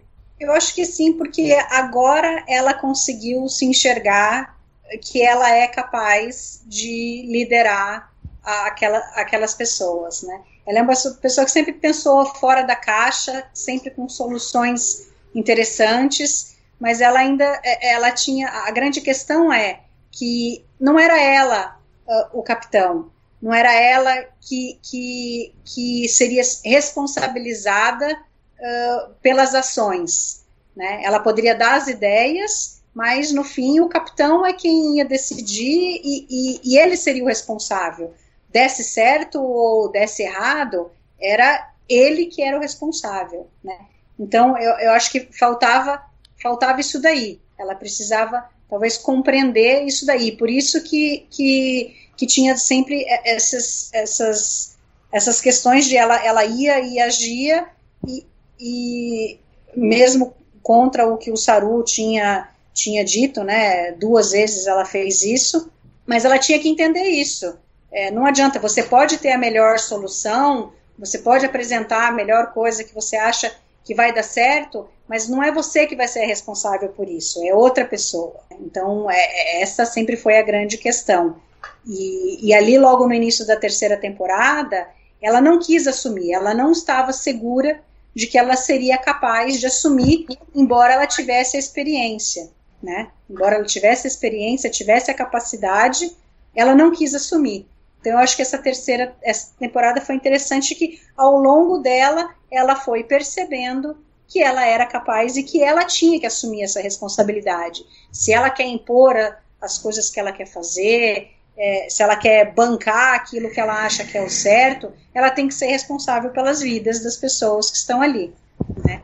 E aí eu acho que agora ela, ela é capaz, ela se mostrou, em qualquer momento que ela comandasse a, a Discovery ali na terceira temporada, ela se mostraria assim, porque embora ela parecesse rebelde, o rebelde aí era no sentido de que ela, ela sabia que ela estava certa e ela queria que as pessoas fizessem aquilo, mas não era a decisão dela. Mas isso não significava que ela não tinha capacidade de tomar a decisão se ela fosse a capitã realmente. Né? Tá certo. O, o, José Tiago de Castro mandou um super chat aqui. Obrigado, José Tiago. E, e ele faz uma colocação, queria jogar para vocês comentarem. Todos os outros impérios da galáxia vão aceitar numa boa federação ter o monopólio do dilítio? Guerras à vista, ele comenta. Vocês acham que é por aí? Vocês acham que tem um, vai ter uma componente aí de tensão é, intergala, intergaláctica, não, galáctica na, na, na próxima temporada? O que, que você acha, Lúcia? Você que estava acenando sim com a cabeça? Eu acho que vai, eu acho que vai porque o Dilitio nunca foi monopólio de ninguém e agora parece que uh, na, na quarta temporada vai ser monopólio da Frota Estelar. Então talvez tenha uh, alguns problemas. Não sei como vai funcionar o iFood, mas enfim, talvez, talvez tenha alguns problemas no, na, tanto na distribuição quanto no monopólio pela Frota Estelar. O povo vai se revoltar. Alguns. Pois é, e tem, e tem mais um ingrediente, aí vale a gente. Ah, a, a Mari discorda? Então fala, Mari. Não, eu, assim, eu acho que, primeiro, porque a potência maior que tinha, que na realidade era quem tinha o, o, o monopólio do dilítio que sobrou, era a corrente esmeralda, né? E eles faziam da pior forma. Na, no que a gente viu que a federação falou, eu não vejo que eles tenham essa intenção desse monopólio para ser a potência que vai impor as coisas. Eles vão ajudar os planetas como eles sempre ajudaram. Eles vão lá e vão levar de lítio para que eh, os planetas possam se locomover e voltar a, a, a poder trocar mercadorias, o que eles não têm, eles podem conseguir em outro lugar, não vai mais precisar depender da, da corrente esmeralda, né? É, claro que você pode ter, ah, por que, que o planeta tal vai receber primeiro do que eu, né? Mas mesmo assim, como que as pessoas vão saber? Eles também têm que, eles têm que retomar todos os, os postos de comunicação para retomar toda a comunicação, porque senão tem, tem muito planeta que nem vai saber ainda, vai demorar muito tempo para eles saberem que a federação agora tem um planeta inteiro de dilítio e que eles estão distribuindo dilítio para todo mundo, né?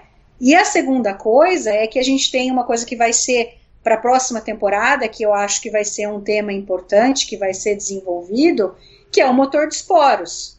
Porque agora a gente não vai mais precisar só do Stamets, eles criaram, é, é, né, trouxeram essa coisa de que o Book, como empata, empata ele, ele é capaz de se comunicar com, com a rede micelial e ele pode saltar. Então você pode produzir vários várias outras naves iguais a Discovery e você pode pegar o pessoal de Quijen e, e ver quem é empata não sei a quantidade deles, né? A gente viu ali o, o, o Book e o, e o irmão dele, né? Será que tem muitos mais? O planeta inteiro, sei lá, tem de um bilhão de pessoas, quantos tem ali? Então a gente pode criar um, uma gama de pessoas. E aí você não precisa.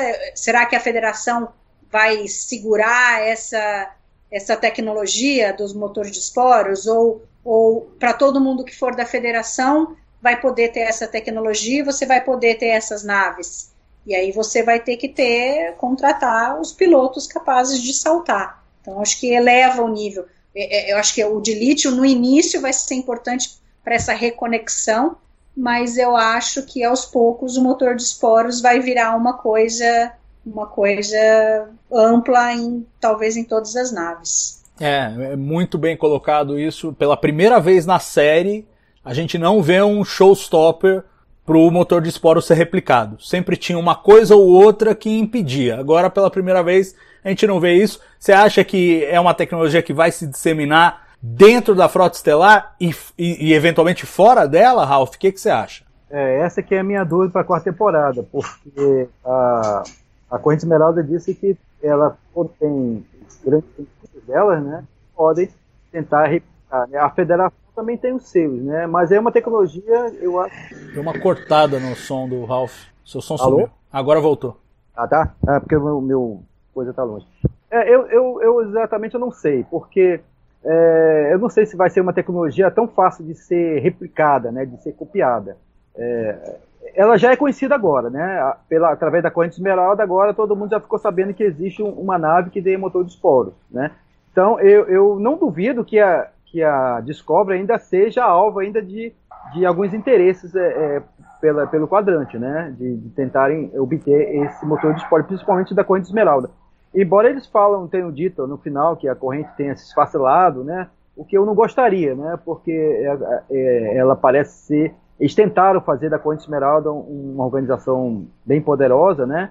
A Osária seria apenas uma, um braço dessa, dessa corrente. Então eu, eu não acredito que a corrente esmeralda tenha se esfacelado totalmente. Então ela vai se reorganizar e vai tentar, de algum modo, é, tentar conseguir alguma vantagem, sim, já que eu não posso ter o de lítio que a federação monopolizou, eu posso tentar pegar uh, o motor de esporos. Não sei, pode ser que seja esse vilão. Né? Também não sabemos dos Klingons, né? os tradicionais da federação. Não sabemos como eles estão nesse século 32, os Gorns, né? que parece que destruíram, parece que foi um, um, um ano-luz, não foi? De, de, de... É, não lembro quanto subespaço, mas foi um pedaço. É. Isso, um monte de subespaço. Então, quer dizer, tem os Gorn também, os Gorn também estão por aí, né? Então não sabemos aí como é que eles vão reagir em relação a tudo isso, né? Tem os Cardassianos que pertencem à corrente esmeralda, então não sabemos como esses tradicionais vilões da Federação vão reagir frente a tudo isso. E se vai aparecer novos vilões, a gente não sabe, outras organizações, né? Ah, precisa, então, é... né? Vamos parar de gastar dinheiro em efeitos visuais, vamos gastar em maquiagem, porque tá precisando de mais aliens. É, acho que vai. Vamos criar mais aliens, sim um, no, um novo vilãozinho, uma nova organização e para frente a federação, né? Eu acho que eu, eu espero isso, né? A quarta temporada, né? Tá certo. Agora, Lúcia, quem ficou feliz mesmo foi o Stamets, né? Que foi ejetado pela Michael e ela ainda botou o namorado no emprego dele. é, e, e, a cena, a cena que ele faz olhando para Michael, a cara que ele faz já deu para ver que ele tá muito bravo com ela, com razão, tá certo? Pois Mas é. eu, Fala, fala, pode falar, Luz. Não, eu acho que o motor de esporos vai ser uma coisa a ser replicada. Eu espero que tragam de volta o Aurélio, o Kenneth Mitchell, que eu acho super importante ele trabalhar uh, na quarta temporada. E ele pode ser um dos que vai conseguir replicar o motor de esporos e vai uh, botar o Stamets talvez em outra nave ou o Book em outra nave. Vamos ver, a Michael não vai deixar botar o Book em outra nave. Então, ou então ele vai cuidar da família e o, o Book fica lá levando a Discovery para tudo quanto é lugar. É isso aí, vamos rodar. Mas eu acho que ele vai ficar, ele tá muito bravo com a Michael. com certeza. E com o Almirante. Acho... O Almirante despachou ele num minuto, né? É, mas, mas o Almirante, eu gosto, aliás, tanta a gente tá uma hora e meia falando e tem tanta coisa para falar, né? O fato da, da corrente esmeralda ter sido varrida para debaixo do tapete em uma, uma fala. É. O, o, o, o papel do Almirante Vance, que tem esse equilíbrio realmente, mais uma vez ele mostra, nessa cena que você citou com o Stamets, ele, ele mostra esse equilíbrio entre ser um líder, mas ao mesmo tempo tem empatia, do tipo, ó, eu sei, desculpa, mas ela tá certa, vamos ter que levar você para longe, sinto muito. Bom, tem essas coisas todas pra, pra, pra gente ainda tocar. Eu acho que o, a corrente esmeralda, pelo que eles trabalharam na semana passada, de repente, ah, tipo, morreu Ozar, acabou a corrente. Ficou esquisito aquilo, não ficou, Mari? É, eles, eles soltaram essa, mas eu acho que tá aberto a qualquer coisa, né? Eu acho que ali naquele momento, é, é, num primeiro momento, se a Ozara era quem comandava tudo, era quem quem estava ali é, é, tentando pegar o motor de esporos e tal, vendo o que ia fazer com a federação, né? tá ok, eles vão meio que se desestabilizar. E lembrando que eles estavam já com, com, com, com uma cota de, de lítio menor, né? Então eles, eles já tinham um problema. Eu acho que essa, essa investida da, da Osira era uma coisa importante para a corrente esmeralda, né? Então, eu acho que talvez leve um tempo, eles também tenham que se, se restabelecer, até que provavelmente surja uma pessoa que consiga reunir ali um mais um oportunista que vá pegar e, e seguir nos passos da Osira. Então eu acho que no primeiro momento, ok, é muito factível pensar que eles estão meio batendo cabeça, mas eu acho que é, a corrente ainda será um empecilho. E outra, pensa que a gente tem quantos planetas aí que a corrente dominava ou que ela fazia, é, mesmo que mesmo que não, não fosse das melhores coisas, é, é, os couriers levavam alimento e, e, e, e, tudo que um planeta precisava. Aquele planeta lá no segundo episódio, é, a colônia, eles precisavam praticamente de tudo, né? Então, se, se na falta da corrente e tudo, essas pessoas vão morrer tudo? Não vão. E a federação também não tem como estar presente em todos os lugares da, do universo dos quatro quadrantes o tempo inteiro. Então, vai levar um tempo até que, que eles se restabeleçam, mas eles vão continuar ali, né? Vão ser coisas isoladas, talvez, mas eu acho que vai surgir um líder e eu acho que eles ainda vão ser antagonistas da federação. Eu acho que ainda tem a possibilidade deles, deles baterem de frente. E, Ralph, você acha que o. Bom, os, os Orion sempre foram rivais, né? Nunca foram amigos. Mas os Andorianos é, eram fundadores da federação. Você acha que eles voltam agora com esse é, aparente e, e, descrito em uma fala colapso da corrente esmeralda ou não? Você acha que eles continuam nesse papel de antagonismo?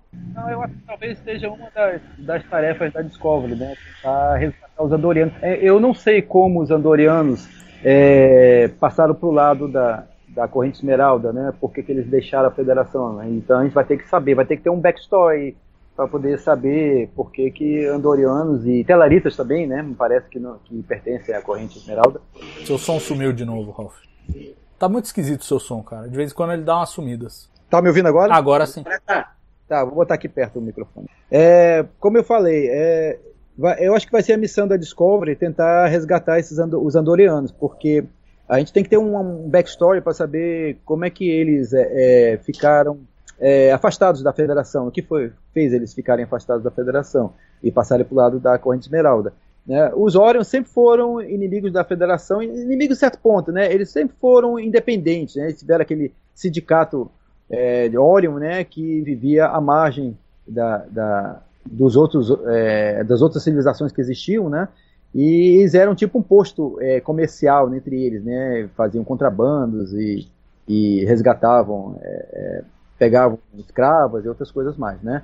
Então eu eu eu, eu também acho que com a Mali que eles a recorrente esmeralda ela não se desfez. Eu acho que de repente foi até uma uma previsão um pouquinho otimista da da, da Mike que a corrente esmeralda é, se esfacelou, né? Eu acredito que não, eles tenham perdido força exatamente porque eles estão devendo de, de, lítio, né? mas eles têm, pelo mostrado no, no episódio da, da, da, reunião da, da Osaira com Vence, dá para perceber que eles realmente são um, um mundo muito grande. A Osaira era apenas uma, uma, uma, pessoa que estava no comando ali. Né? Então, eles têm vários. Eles devem ter um comando um pouco maior, né? um conselho, alguma coisa desse tipo, que comanda vários planetas e tem alguma coisa. É uma organização bem mais poderosa do que a Para mim, ficou como um vilão é, com um prazo de validade. Né? Então, tiveram até uma escrita meio preguiçosa dela, é, mas a, a, o que eles mostraram da. que eles mostraram da Corrente Esmeralda, eu acho que ela, ela é bem mais do que se propõe, né? Eu acredito que ela vai ser um vilão, não um vilão principal, talvez, mas vai ser um daqueles vilões que vai, de vez em quando, perturbar a federação e vai encontrar com a Discovery e vai ter alguns conflitos aí.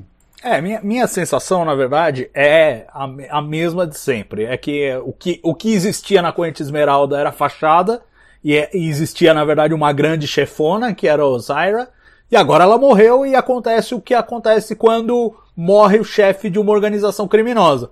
Os, os subchefes começam a brigar pelo poder e é e nesse sentido que eu acho que tem uma quebra, né? Ela fala da quebra da corrente esmeralda. Acho que ela vai se esfacelar, mas continua sendo um antagonista potencial. E o chat tá pegando fogo, Lúcia, com relação à história do espião. Que até hoje realmente só existiu na nossa cabeça. Ó, a Mari acha que não existe espião. Eu vou jogar mais lenha nessa fogueira. E eu sei, eu já tô queimado de ter apostado que a Discovery de Calypso ia aparecer. No final não tinha nada a ver com isso. Mas a Osaira, até o final, mostrava que sabia mais do que devia. Ela sabia as coordenadas do, do, do, do ok, do quartel-general da Federação. Isso talvez não fosse um segredo tão grande. Mas ela sabia que um determinado equipamento lá, na verdade, era o emissor de escudo disfarçado de outra coisa. Ela sabe de muitas coisas, gente. Eu ainda acho que esse espião existe e tá lá dentro e vai pra, pra próxima temporada com essa interrogação. Na minha cabeça ele existe. Pode ser que a gente tenha 10 temporadas de Discovery, nunca se fale nisso. Significa que o espião foi bem sucedido, ele nunca foi descoberto. Mas pra mim ele existe lá, não tem jeito. O que, que você acha, Lúcia? Eu acho que ele existe também. Eu acho que ela sabe muito mais do que ela deveria saber. Quando ela primeiro invade a Discovery, ela vai direto no, no Stamets, no cubo dos esporos. É, eu acho que ela já sabia. A minha aposta é que aquela assistente do Vance lá, que para mim não convence. Para mim não convence. E você, Mari, que tava fazendo não com a cabeça, você aposta que não tem espião? Não tem espião. Eu acho que não, pode até ser que em um momento eles achem, se, se eles retomarem a, a, a, corrente esmeralda, se aparecer um novo chefe, se eles realmente continuarem como antagonistas da, da federação, pode ser que isso venha aparecer. Mas eu acho que ali, eu, por exemplo, eu até voltei assistindo de novo agora, eu prestei atenção em, em algumas coisas, né? Mas em Sukal, quando é, o Saru já está lá no, no planeta de Dilítio, é, a, a, a Tilly pergunta, meu, mas como é que eles conseguiram é, descobrir onde a gente onde a gente está, né? E, e o Book responde que, que primeiro que a gente sabe, quando eles estavam lá em Quijen, eles eles escanearam a Discovery inteira, né? E falaram, ah, e eles não, e eles estão deixando aberto, a gente também pode escaneá-los, eles querem que a gente veja o quanto de poder de fogo eles têm, né? E aí, e aí em Sucal, o Book fala, não, eles escanearam e eles estão rastreando o, o sinal dos, dos, dos pulos da Discovery. Então, quem disse que, ele, que ali com aquela escaneada eles não foram capazes de pegar as informações que eles precisavam, né? Por exemplo, relativo à Discovery, né? A hora que eles vão embora ali, quem disse que eles foram embora para muito longe? Será que eles não ficaram ali só de longe e, e vendo o que, que o que mais a Discovery ia fazer e viram a Discovery eh, saltando, né? Então, isso é muito factível. Depois, o quartel-general da federação, é, eles pegaram da Discovery. Quando ela entra na Discovery, ela, ela fala, agora a gente tem as coordenadas para o quartel-general. Ela pegou do, do, do, computador da Discovery, não precisava ninguém dizer para ela, né?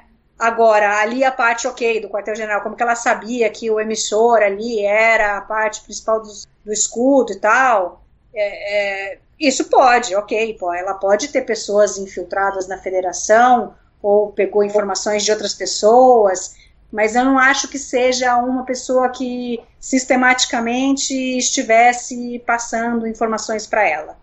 Eu acho que se tivesse um espião, talvez já tivesse aparecido e tivesse sido revelado. Né? Quando vocês começaram a falar sobre isso, eu pensei de repente no Ring, mas depois da fala dele final, antes de morrer, eh, ficaria muito sem sentido ser ele. Embora a Osira matá-lo faria sentido. Talvez ela se matá-lo para ninguém saber que ele tinha passado informações. Mas ele também não era um cara que tinha acesso a muita coisa para ter informação.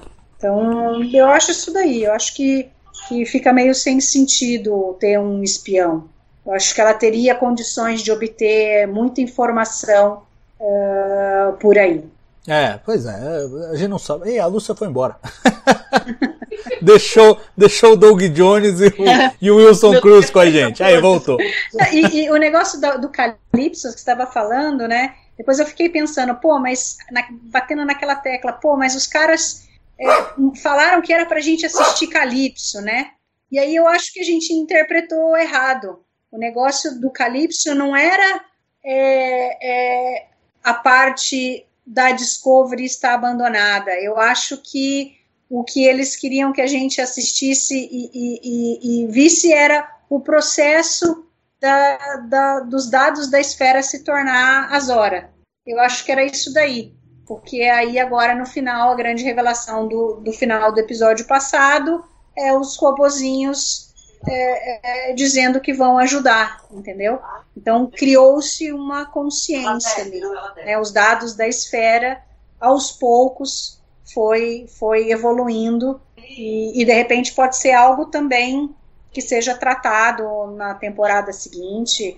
De repente a parte eventualmente de Calypso volte essa questão de da Discovery abandonada em algum lugar, embora eu acho que não. A partir do momento que eles colocaram o A no, no, no, no Discovery ali, eu acho que essa parte da Discovery foi do, de Calypso foi mesmo para o espaço é um universo paralelo uma um dos uma, um dos vários fins que poderia ter tido mas mas eu acho que aí eles estavam querendo falar mesmo é das horas é, vamos, vamos ver o que que. A, a Michelle Paradise também deu entrevista sobre isso, falando que adora Calypso, que vamos ver como é que vai encaixar e onde que vai encaixar, mas eu também acho que meio que já já ejetaram boa parte aí do que, do que a gente viu, pescaram só elementos e sei lá, vão deixar aquilo como um universo paralelo, alguma outra coisa, não sei também como é que, como é que resolve, mas ela tá ciente. Perguntaram para ela, ela tá ciente de que tem isso aí, que essas coisas não se encaixam. Sobre espião, também não sabemos. Ralph tem alguma coisa a falar? Você acha que tem espião, não tem espião? Olha, uma organização como a, a Corrente Esmeralda, ela tem que ter gente filtrada em tudo quanto é canto, né, para obter as vantagens que ela, que ela tem, né. Eu acredito que dentro da federação também não deve ser diferente, deve ter gente filtrada, né. E, e essa informação que ela obteve é uma informação muito importante, é algo secreto, né. É, era algo que eu acho que somente os oficiais superiores deveriam ter conhecimento de, de o escudo de proteção da, da, da do quartel-general está escondido num elemento secundário. Né? Então não era qualquer um, né? uma informação para qualquer um. Né? Então a gente já fica desconfiado se alguém de alto escalão da, da federação esteja passando alguma informação desse tipo. Né? Mesmo, eu acredito que tem alguém infiltrado sim, mas eu não sei se isso vai adiante na quarta temporada. Né? É, pois é. E a gente sabe que tem humanos também na Corrente Esmeralda, né? O Aurélio mesmo era, era um é. humano que estava. Então a gente Vamos, vamos aguardar, mas por hora ficamos com esse episódio. Vamos, vamos fazer os momentos aí do episódio, gente. Vamos começar pelo carimbo do Jim.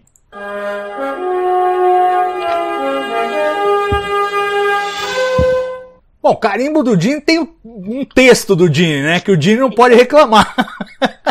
É verdade. O episódio carimbou. É, pois é. Vocês têm algum outro momento que vocês acham que é mais a cara dele? O que vocês. Vai lá, Mari. Ah, eu acho que é a fala da Michael no final, quando ela começa a falar exatamente sobre a desconexão, como um evento do futuro, né, é, é, falando sobre a queima, que, que, que fez com que as pessoas esquecessem que era possível se conectar e, e como a chegada da Discovery mudou isso, né? E foi o tema inteiro da temporada, é, e ela falando ali que agora está é, tá sendo retomado. Krill já voltou para a Federação, Nivar está conversando, outros planetas vão poder se reconectar, e a fala do Gene é perfeita nesse sentido. Se encaixa com o tema completo da temporada e, e, e com essa fala específica da Michael no final. É isso aí, eu assino embaixo tudo que você falou. Ralph?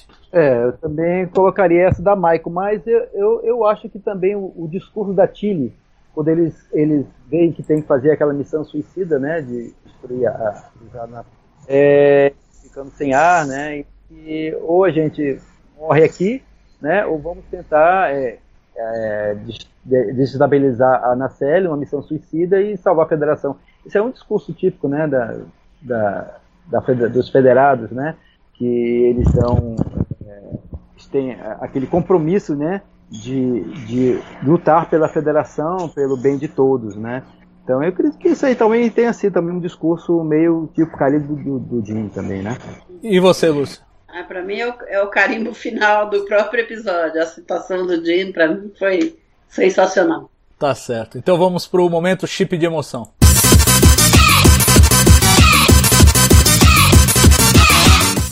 Alguém? Sim. Vai lá, Ralph. Rapaz, é uma, uma cena que me emocionou é, foi aquela do Sukal. É quando ele entra na, na ponte da nave, né? Ele abre a porta, né? Que é a ponte da nave. Aí ele, ele cria a coragem de, de determinar o holograma que seja desligado.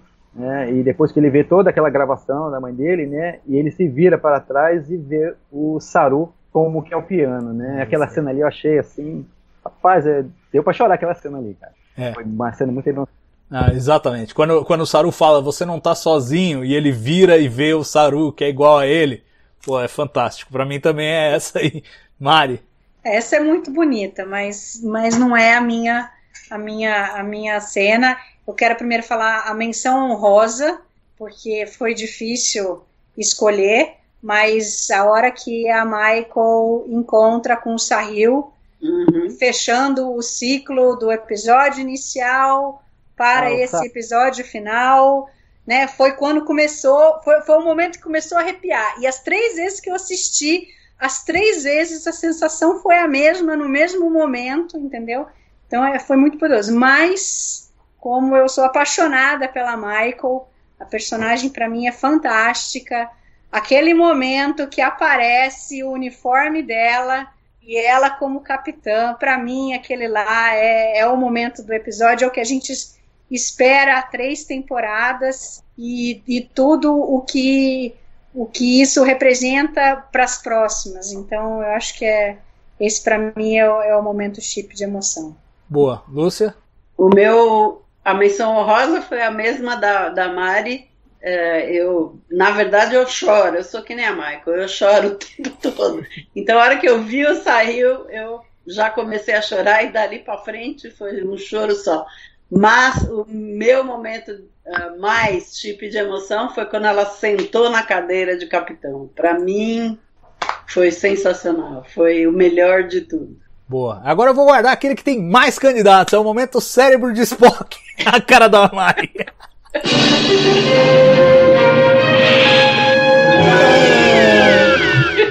Falei de sacanagem mesmo, Mari. Tem que aguentar um pouquinho, pô. Não é porque eu tenho. O pior, eu... O pior é que eu só tenho um pequenininho, vai. Que eu, então vamos lá. Meio que pesquei no, no, no, meio do caminho ali, que é a Michael com a boca aberta entrando ali. Não acho, não vejo problema nenhum ela entrando naquela matéria, tudo. Eu, eu, eu acho que, que fazia parte da, da ação, de mostrar ali, acho que ficou muito bom. Ela tirando lá de dentro foi fantástico, entendeu? Eu uhum. acho que, que ficou tudo muito bom, mas ela podia ter entrado de boca fechada. nariz, Só isso. É, ela tinha que é, não, aí fica meio difícil tapar o nariz, mas eu acho que de boca fechada ela podia ter entrado. Acho que, que não, plasticamente ficou meio esquisito ali. Tá certo, tá certo. E, e você, Ralph? Eu tô, eu tô ouvindo vocês porque eu, tenho, eu tô com dificuldade de escolher. Tem Mas, aquela cena do Saré dizendo que a gata do Book é gorda, meu irmão. Aquele aí eu achei ridículo, aquele ali, mano. O Book é do tipo assim, pô, pode chamar de qualquer coisa, menos de gorda. Aí cai lá.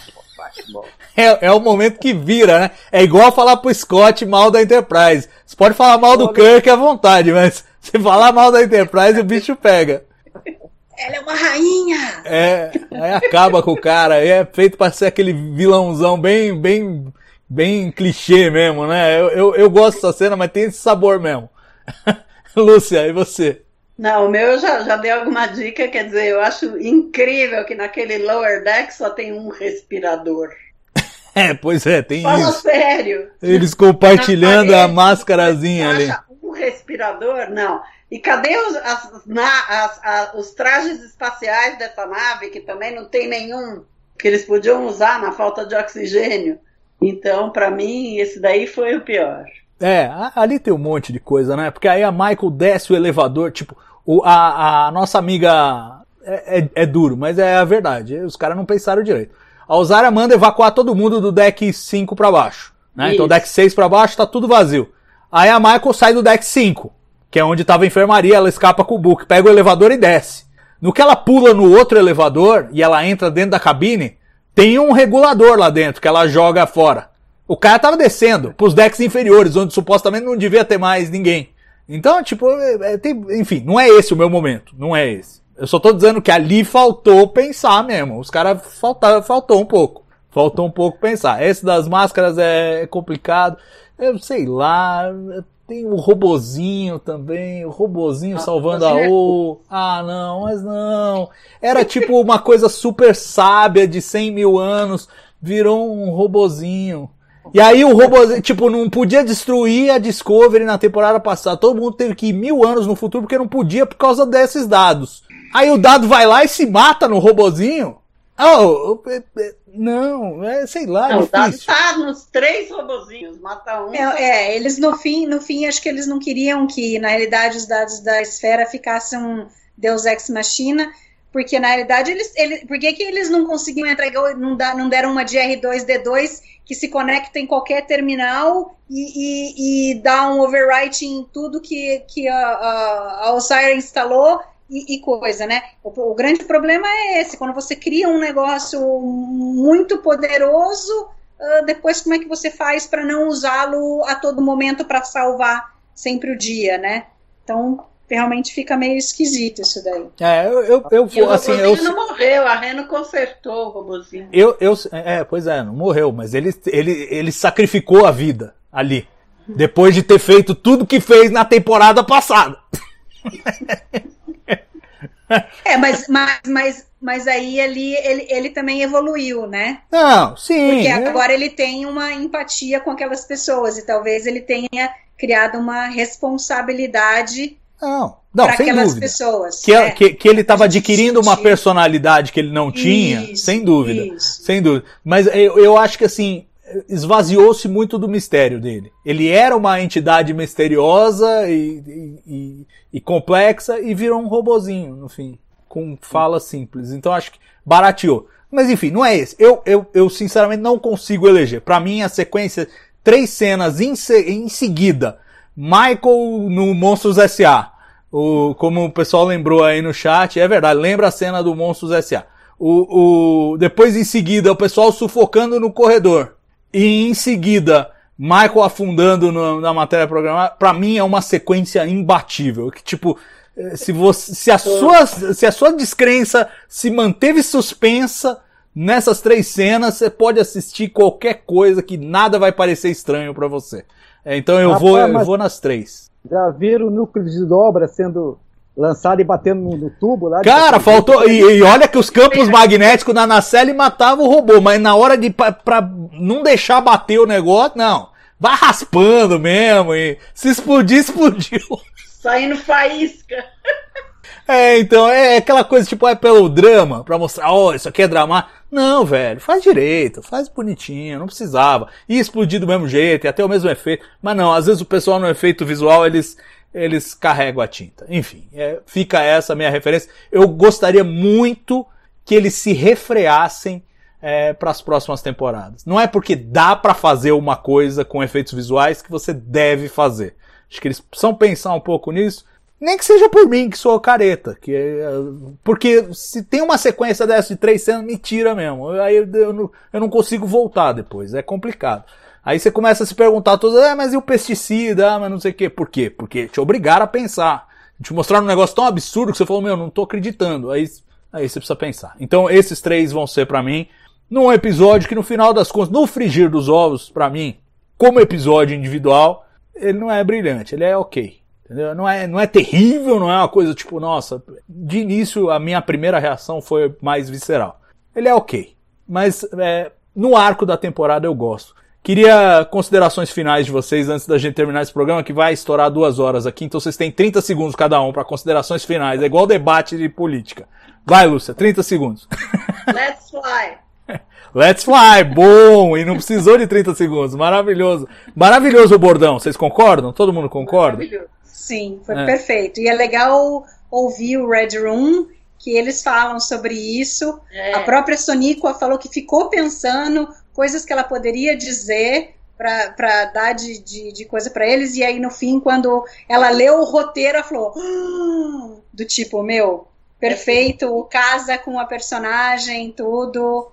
E, e- foi muito interessante. E as minhas quintas-feiras vão ficar mais tristes a partir A da próxima também, semana. cedinho. E, e não vai ser fácil ter que esperar mais quase um ano aí, um ano, para poder ver a nova temporada. Espero que nesse íntere, não sei se a gente consegue ver Strange New Worlds antes, não sei. Acho que Não. acho que Tá sendo filmado acho depois. que Discovery, Discovery, Discovery começou vem antes. até, então É. acho que Discovery nós vamos ver antes. Mas Lower- enfim, É, dá pra esperar, acho que Lower Decks antes. Lower E Decks, talvez Prodigy. Vamos ver. É. pode Vamos- ser que Prodigy antes até de Lower Decks, não sei, vamos É, ver, né? é possível. Esses são mais fáceis, a produção não depende de uma coisa pessoal. Acho que eles até agora devem ter conseguido se organizar para fazer muita coisa em casa. Né? O filmagem presencial já não tem como, né? Então, É isso vamos aí. ver. Ralph, suas considerações finais. É, eu espero que a quarta temporada seja uma temporada, como eu estou prevendo, né, mais tradicional de jornada, né, com um pouco mais de aventura e a Discovery fazendo a- aquele elo de conexão com os outros planetas, né. Devemos a- é, assistir alguns é, alienígenas tradicionais, né, não sei se Kringos vão aparecer, Kringos carecas, Kringos cabeludos, não sei, né, e, e novos aliens, né. E a Michael, né? Vamos ver como é que vai ser a performance da Michael e alguns, algumas pontas soltas que ficaram, né? Como a do Grey, né? Como a do Saru, né? é A do Stamets é meio atravessado com a capitã, não sei como vai ser. Talvez o Hugh talvez tenha que ser um intermediário aí para tentar é, suavizar a situação. A Tilly mesmo, né? Qual vai ser a situação da Tilly? Ela vai ficar como como a primeira oficial? Não vai Seu tempo acabou, candidato. Foi por isso que o microfone sumiu. Seu tempo acabou. A Tilly tem que ser promovida a tenente. Isso. A Eu quero eu não saber a sei como história do Book, como que ele virou Cleveland Book. É, a situação do Book, ele não está como, como oficial da frota, mas ele está dentro da Discovery, então eu não sei como ele vai. Como vão encaixar ele ali. Ah, vai ter um book em cada nave. Eu Ele é acho. piloto. Vai ter que ter. É, o pessoal de Kueijan ganhou uma fonte. Ganhou uma, uma, uma razão ali de desistir dentro da. da- É, ganhou um emprego, exatamente. Ah, e aquele personagem. Vão é é deixar nome de dele? ser. Ô, Ralph, era os- 30 segundos, velho. 30, se- não é 30 minutos. Não sei se eu deixei claro. E aquele personagem, o velhinho, como é que é o É nome pior dele? que debate político. É, Qual o personagem? o velhinho, aquele o do. do oh, caramba, esqueci o nome dele agora. Que é o que entrevistou a, a, a Ah, Jojo. o Covid. Covid. Ah, ele volta também. É, ele volta, quem sabe a gente descobre qual é o emprego dele também, que a gente não Ele sabe Ele é o presidente da federação, né? Também tem toda aquela coisa. Se o presidente da federação vão pôr É, um também- ator conhecido de repente, ou se nem vai aparecer. É, ou se é ele, vai saber se é ele. Pode é ser ele. que se- seja seja ele. ele. É isso aí. Enfim, gente. Lúcia, Ralph, Mari, muito obrigado pela companhia. Muito obrigado vocês aí em casa que acompanharam, seguiram 23 semanas aqui comentando episódios inéditos de Star Trek. Acabou esta jornada, mas claro, não acabaram as jornadas. Vamos continuar fazendo o Trek Brasilis ao vivo.